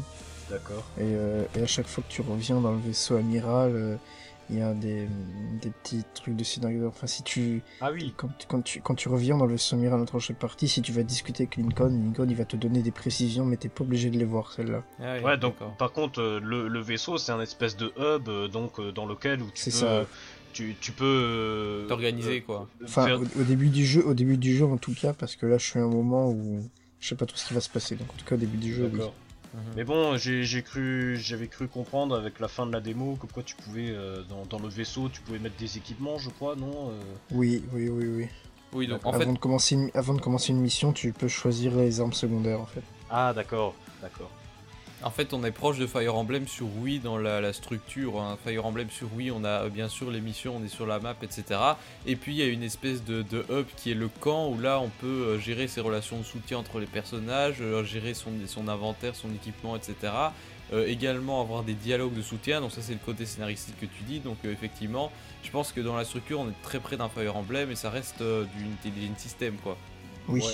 Ouais, mais par contre, je pense pas que dans Condemn Steam, euh, il y, ait- il y ait vraiment de- le relationnel qui soit, qui soit mis. euh, qui est vraiment l'accent là-dessus quoi. Je pense pas que dans Condemn Steam tu puisses euh, faire des choix justement entre les relations de tes personnages. Non, euh, je pense pas. Enfin, peut-être plus loin dans le jeu, ça m'étonnerait. hein.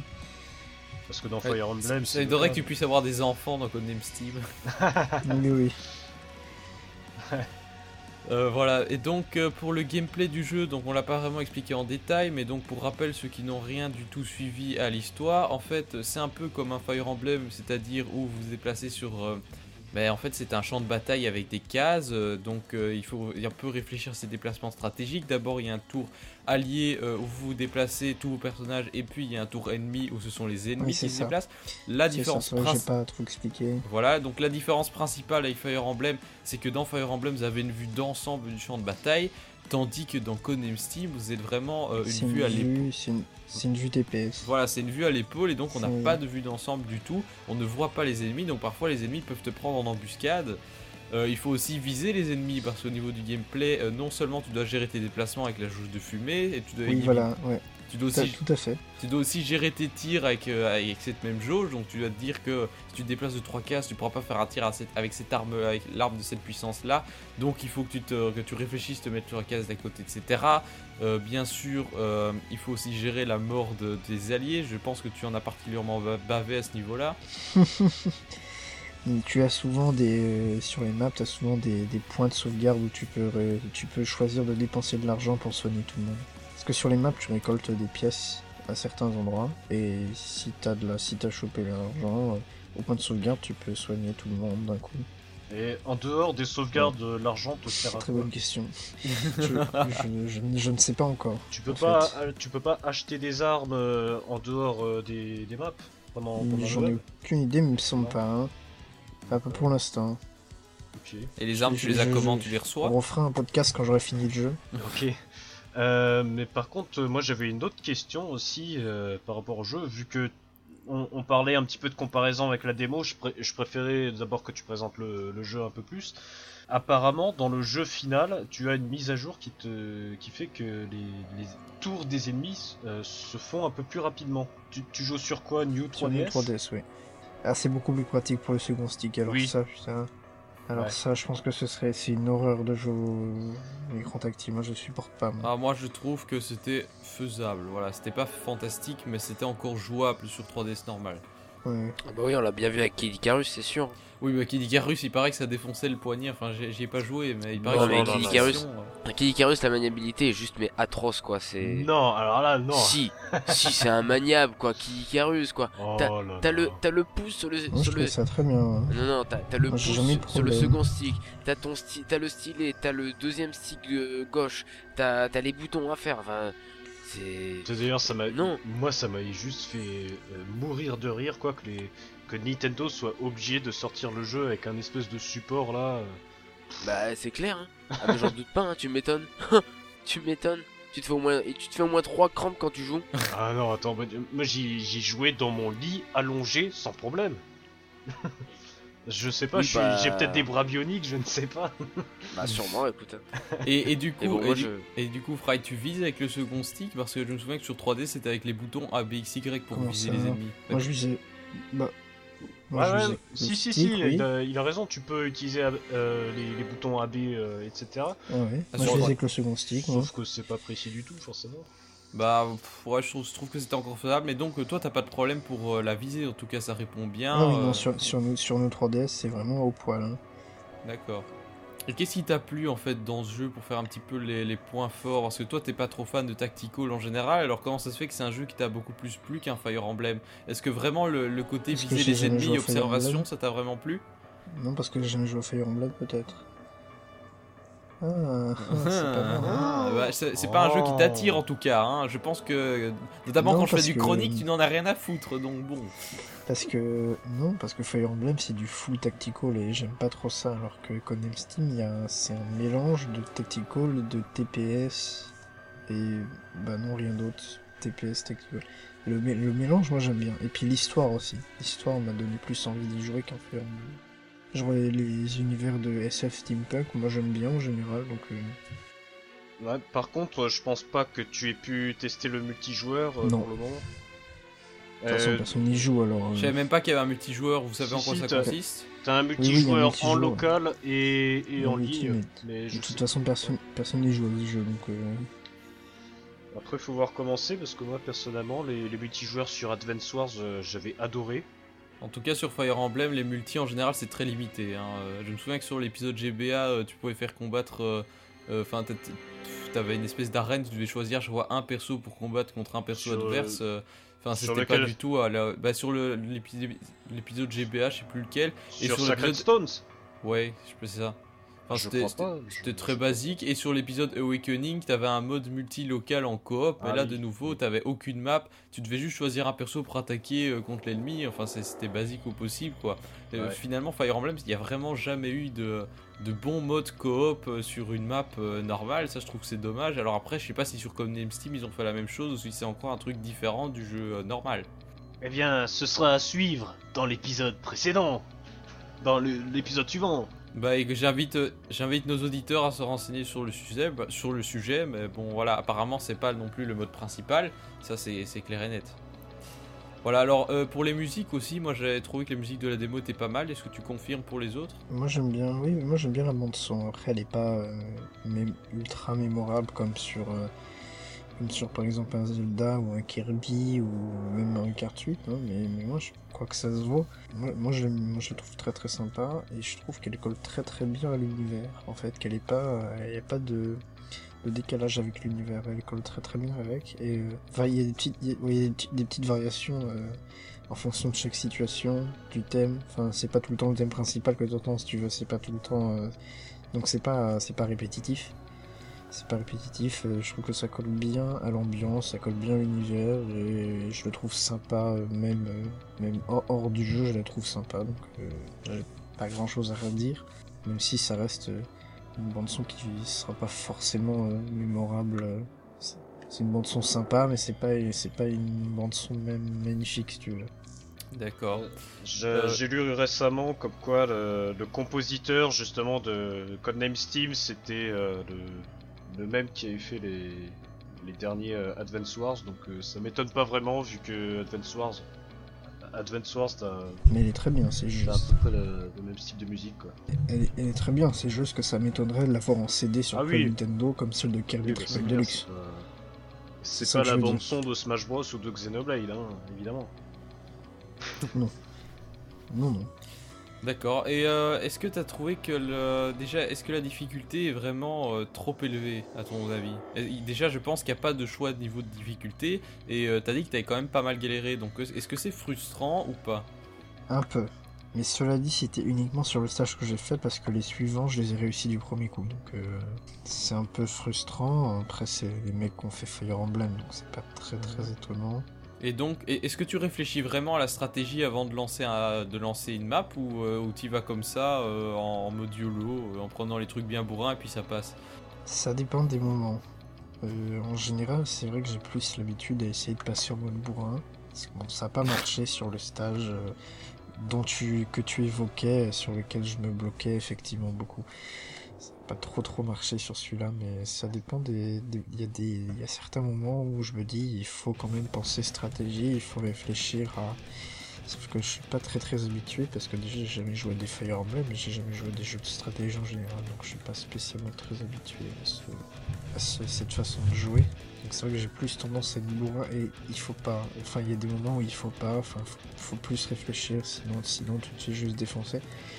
Parce que il y, y a un truc auquel je pense jamais, c'est qu'il y a souvent des renforts Ah oui, oui, qui arrivent et tu les vois pas arriver, ils, ils arrivent par derrière, ils, ils te chlassent euh, direct. Enfin, toi t'es là, euh, enfin, PLS. Donc, euh, En fait, j'utilise beaucoup trop les, euh, les sauvegardes soigner tout le monde hein, parce que j'ai des persos qui meurent assez régulièrement. Donc, euh, ça, Oui, heureusement qu'il y a cette option-là pour donc euh, je, je, je, faciliter un peu. je, je suis pas très très doué pour ce genre de jeu, même si je l'apprécie beaucoup, je suis pas très très Ah, doué. par contre, euh, juste euh, pour être sûr, euh, lorsque t'as un personnage qui meurt, c'est pas comme dans Fire Emblem, euh, il, il revit euh, les missions. Oui, non, il revient à la fin de la mission. oui. Oui, oui, Ah, oui, oui.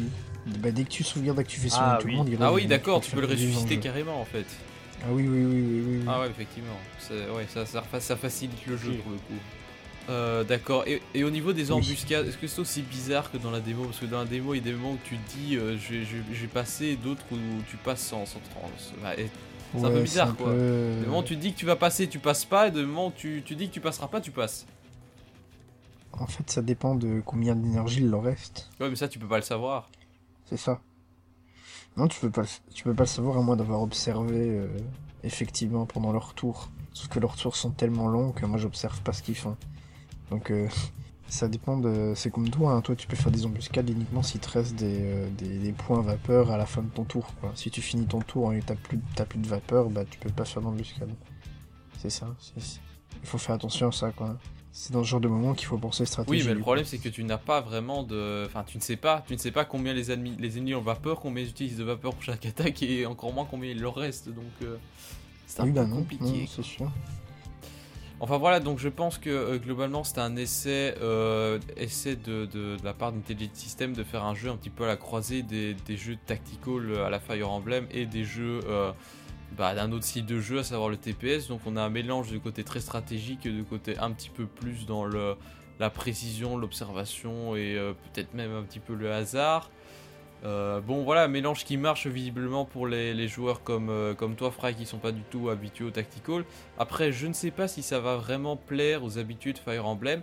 Sans doute, euh, sans doute un petit peu, parce que je pense qu'on retrouve quand même une bonne dose de, de tactique dedans. Après, voilà, ça reste pas de- du tactical pur et dur. Toi, Rifle Gold, je sais que tu as voulu l'acheter, donc Ouais. c'est- c'est pour toutes ces raisons-là, je suppose.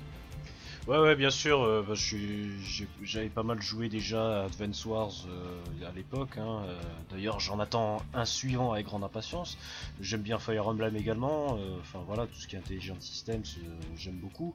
J'avais fait la démo, j'avais beaucoup apprécié. Donc là, à l'heure où on s'enregistre, euh, j'ai pas encore pu prendre Codename Steam euh, pour des raisons de livraison dans mon, magasin apparemment. Enfin, ça, c'est un peu n'importe quoi. Mais de toute façon, faut que je finisse Xenoblade aussi. J'y suis presque. Hein, on en parlera tout à l'heure. On en parlera en off. Mais oui, oui. De toute façon, Codename Steam, euh, pour moi, il est. Je considère qu'il est déjà acheté de mon côté. D'accord, bah voilà, très bien. Et toi, Magus, euh, c'est un jeu qui t'attire pas du tout par contre? Merci de m'avoir réveillé. Euh, non, du tout, alors là, du tout. Ouais, le Codename Steam. euh, pff, non, vraiment, je j'ai essayé la démo. Je me suis forcé à essayer la démo, mais vraiment, je n'accroche pas du tout à, à genre de jeu tactical RPG. Déjà que Paper Mario, on a dû me forcer pour que j'y joue, alors. euh, Ah Ouais, C'est c'est vrai que c'est Ah. compréhensible si t'aimes pas du tout le genre, D'accord. effectivement. non, non, je n'aime pas du tout euh, toujours genre euh, tactical RPG ou tour par tour. Je trouve ça, je trouve ça chiant. Je, voilà, je le dis honnêtement, je trouve ça chiant. Voilà. C'est un, c'est un point de vue, voilà. Voilà, Ah, après- peut-être, euh, Magus, peut-être que le jour où, je ne te le souhaite pas, mais le jour où tu auras euh, un bras cassé, peut-être que là, d'un coup, tu diras, ah, en fait, c'est sympa comme En fait, c'est bien les jeux tour par tour. Effectivement, voilà. C'est un jeu à conseiller à tous ceux qui ont le bras cassé. C'est moche. C'est- Par c'est contre, moche, pas au bras cassé en général, parce que ceux-là, ils vont, ils vont être trop Ah nuls. oui, oh oui. Quoique, Voilà. peut-être que sur le prochain Fire Emblem, ils y arriveront. voilà, lisez ma chronique sur NLS pour avoir mon avis à ce sujet. voilà, euh, donc euh, Fry, si tu devais donner un genre vidéo à ce jeu pour reprendre le système de notation du magazine JV, ce serait lequel? Mais je Alors- connais pas, moi, ce système. Alors. Cette notation, c'est euh, t'as euh, coup, coup de cœur, coup de gueule, euh, sympa et bof. J'hésite entre sympa et coup de cœur. D'accord. Non, sympa, franchement sympa, mais sympa. Oui. bah, bah, Magus, c'est lui qui choisit. Hein. Non, non, non, mais, mais, non, non, t'es mais sans dire ça, mais bon, il y a que- visiblement, d'après ce que, ce que j'ai pu écouter, il y a quand même quelques défauts. Bon, euh, Est-ce que, est-ce Voilà. que, les, est-ce que les défauts compensent les, enfin, est-ce que les avantages compensent les défauts à ton avis, globalement J'y ai pas assez joué pour ça, je pense. Euh, Voilà, donc c'est pas un coup de cœur absolu, mais ça reste quand même un très bon jeu, quoi. C'est ça la conclusion. Ouais, mais sy- sympa, sympa, sympa. Je veux dire sympa quand même, ouais. Bon, bah, quelqu'un, euh, 16 sur 20. Alors, un dernier truc à dire sur Codename Steam où euh, on peut refermer cette émission bah, à la place, pla- acheter Splatoon. Non, non, non, je t'ai pas. Non, bah non, non, je t'ai Codename Steam, c'est très bien. Alors, Bah, euh, moi- lançons un putain de débat. Est-ce Ah, que non. Splatoon est le Game of the Year? Je pense qu'on parlera de ça dans la prochaine émission, les gars. hein, On va, on va pas anticiper. Euh, donc, euh, donc voilà, je pense que c'est le moment de conclure cette émission. Donc en conclusion, Codename Steam, c'est sûrement un très bon jeu, un jeu à conseiller à tous les amateurs de tactical et à ceux qui sont curieux par l'univers. Euh, Peut-être pas à ceux qui sont totalement réfractaires, voilà. Comme Magus, mais bon voilà. Donc globalement, Non, ça- je, suis- je suis pas réfractaire, mais disons que je, je, je n'adhère pas, voilà, je n'adhère pas à ce genre de jeu. Je comprends que certaines personnes l'aiment, mais c'est vrai, je n'adhère pas du tout à ce genre de jeu parce que je, je m'ennuie, voilà, dans ces jeux, voilà, je attendre son tour pour jouer, c'est non. bah donc t'es réfractaire, voilà. T'es réfractaire après, au vous jeu- allez me dire, jeu, vous allez me tour dire, par c'est pareil dans Pokémon, mais je sais pas, Pokémon, ça, ça a la faculté d'être plus dynamique. Mais oui, mais Pokémon, c'est normal, tu donnes une action par tour, donc ici, tu as vraiment une vision d'ensemble de, de, réfléchir enfin, à Pokémon, toutes tes quand- actions en un tour. Pokémon, quand tu joues en stratégie et que t'as ton ennemi, euh, enfin ton adversaire, il met à chaque fois trois plombes pour euh, faire son choix. Ouais, c'est vrai, non, mais Parce je que voilà, les mecs qui se mind game la tronche et tout. euh, qu'est-ce que, qu'est-ce que je dois prévoir, qu'est-ce qu'il va me faire, euh, je ne sais pas. Ouais, ça c'est encore autre chose, effectivement. Euh, mais voilà, mais donc euh, je vous invite donc à suivre, à, à déjà réagir à cette émission, hein, histoire qu'on puisse avoir des avis à mettre dans notre prochaine rubrique, ce serait sympa. Euh, donc vous pouvez également euh, nous suivre sur Twitter, donc le compte du podcast Pingo Podcast, mon compte personnel Pingolion 3000, le compte de Magus, Megavagus. le compte de Fry bah, Rob, euh, et le compte de Rifalgod qui n'existe pas. Mais un jour on le convertira, on le convertira un jour. Peut-être un jour. Donnez-moi une putain de raison. Non, pas qu'une, hein. euh, Donnez-moi 50 raisons. Bon, allez, Oh. retrouvez, retrouvez. Rifalgod sur NLS, bien évidemment, en commentaire Ouais. de toutes nos news.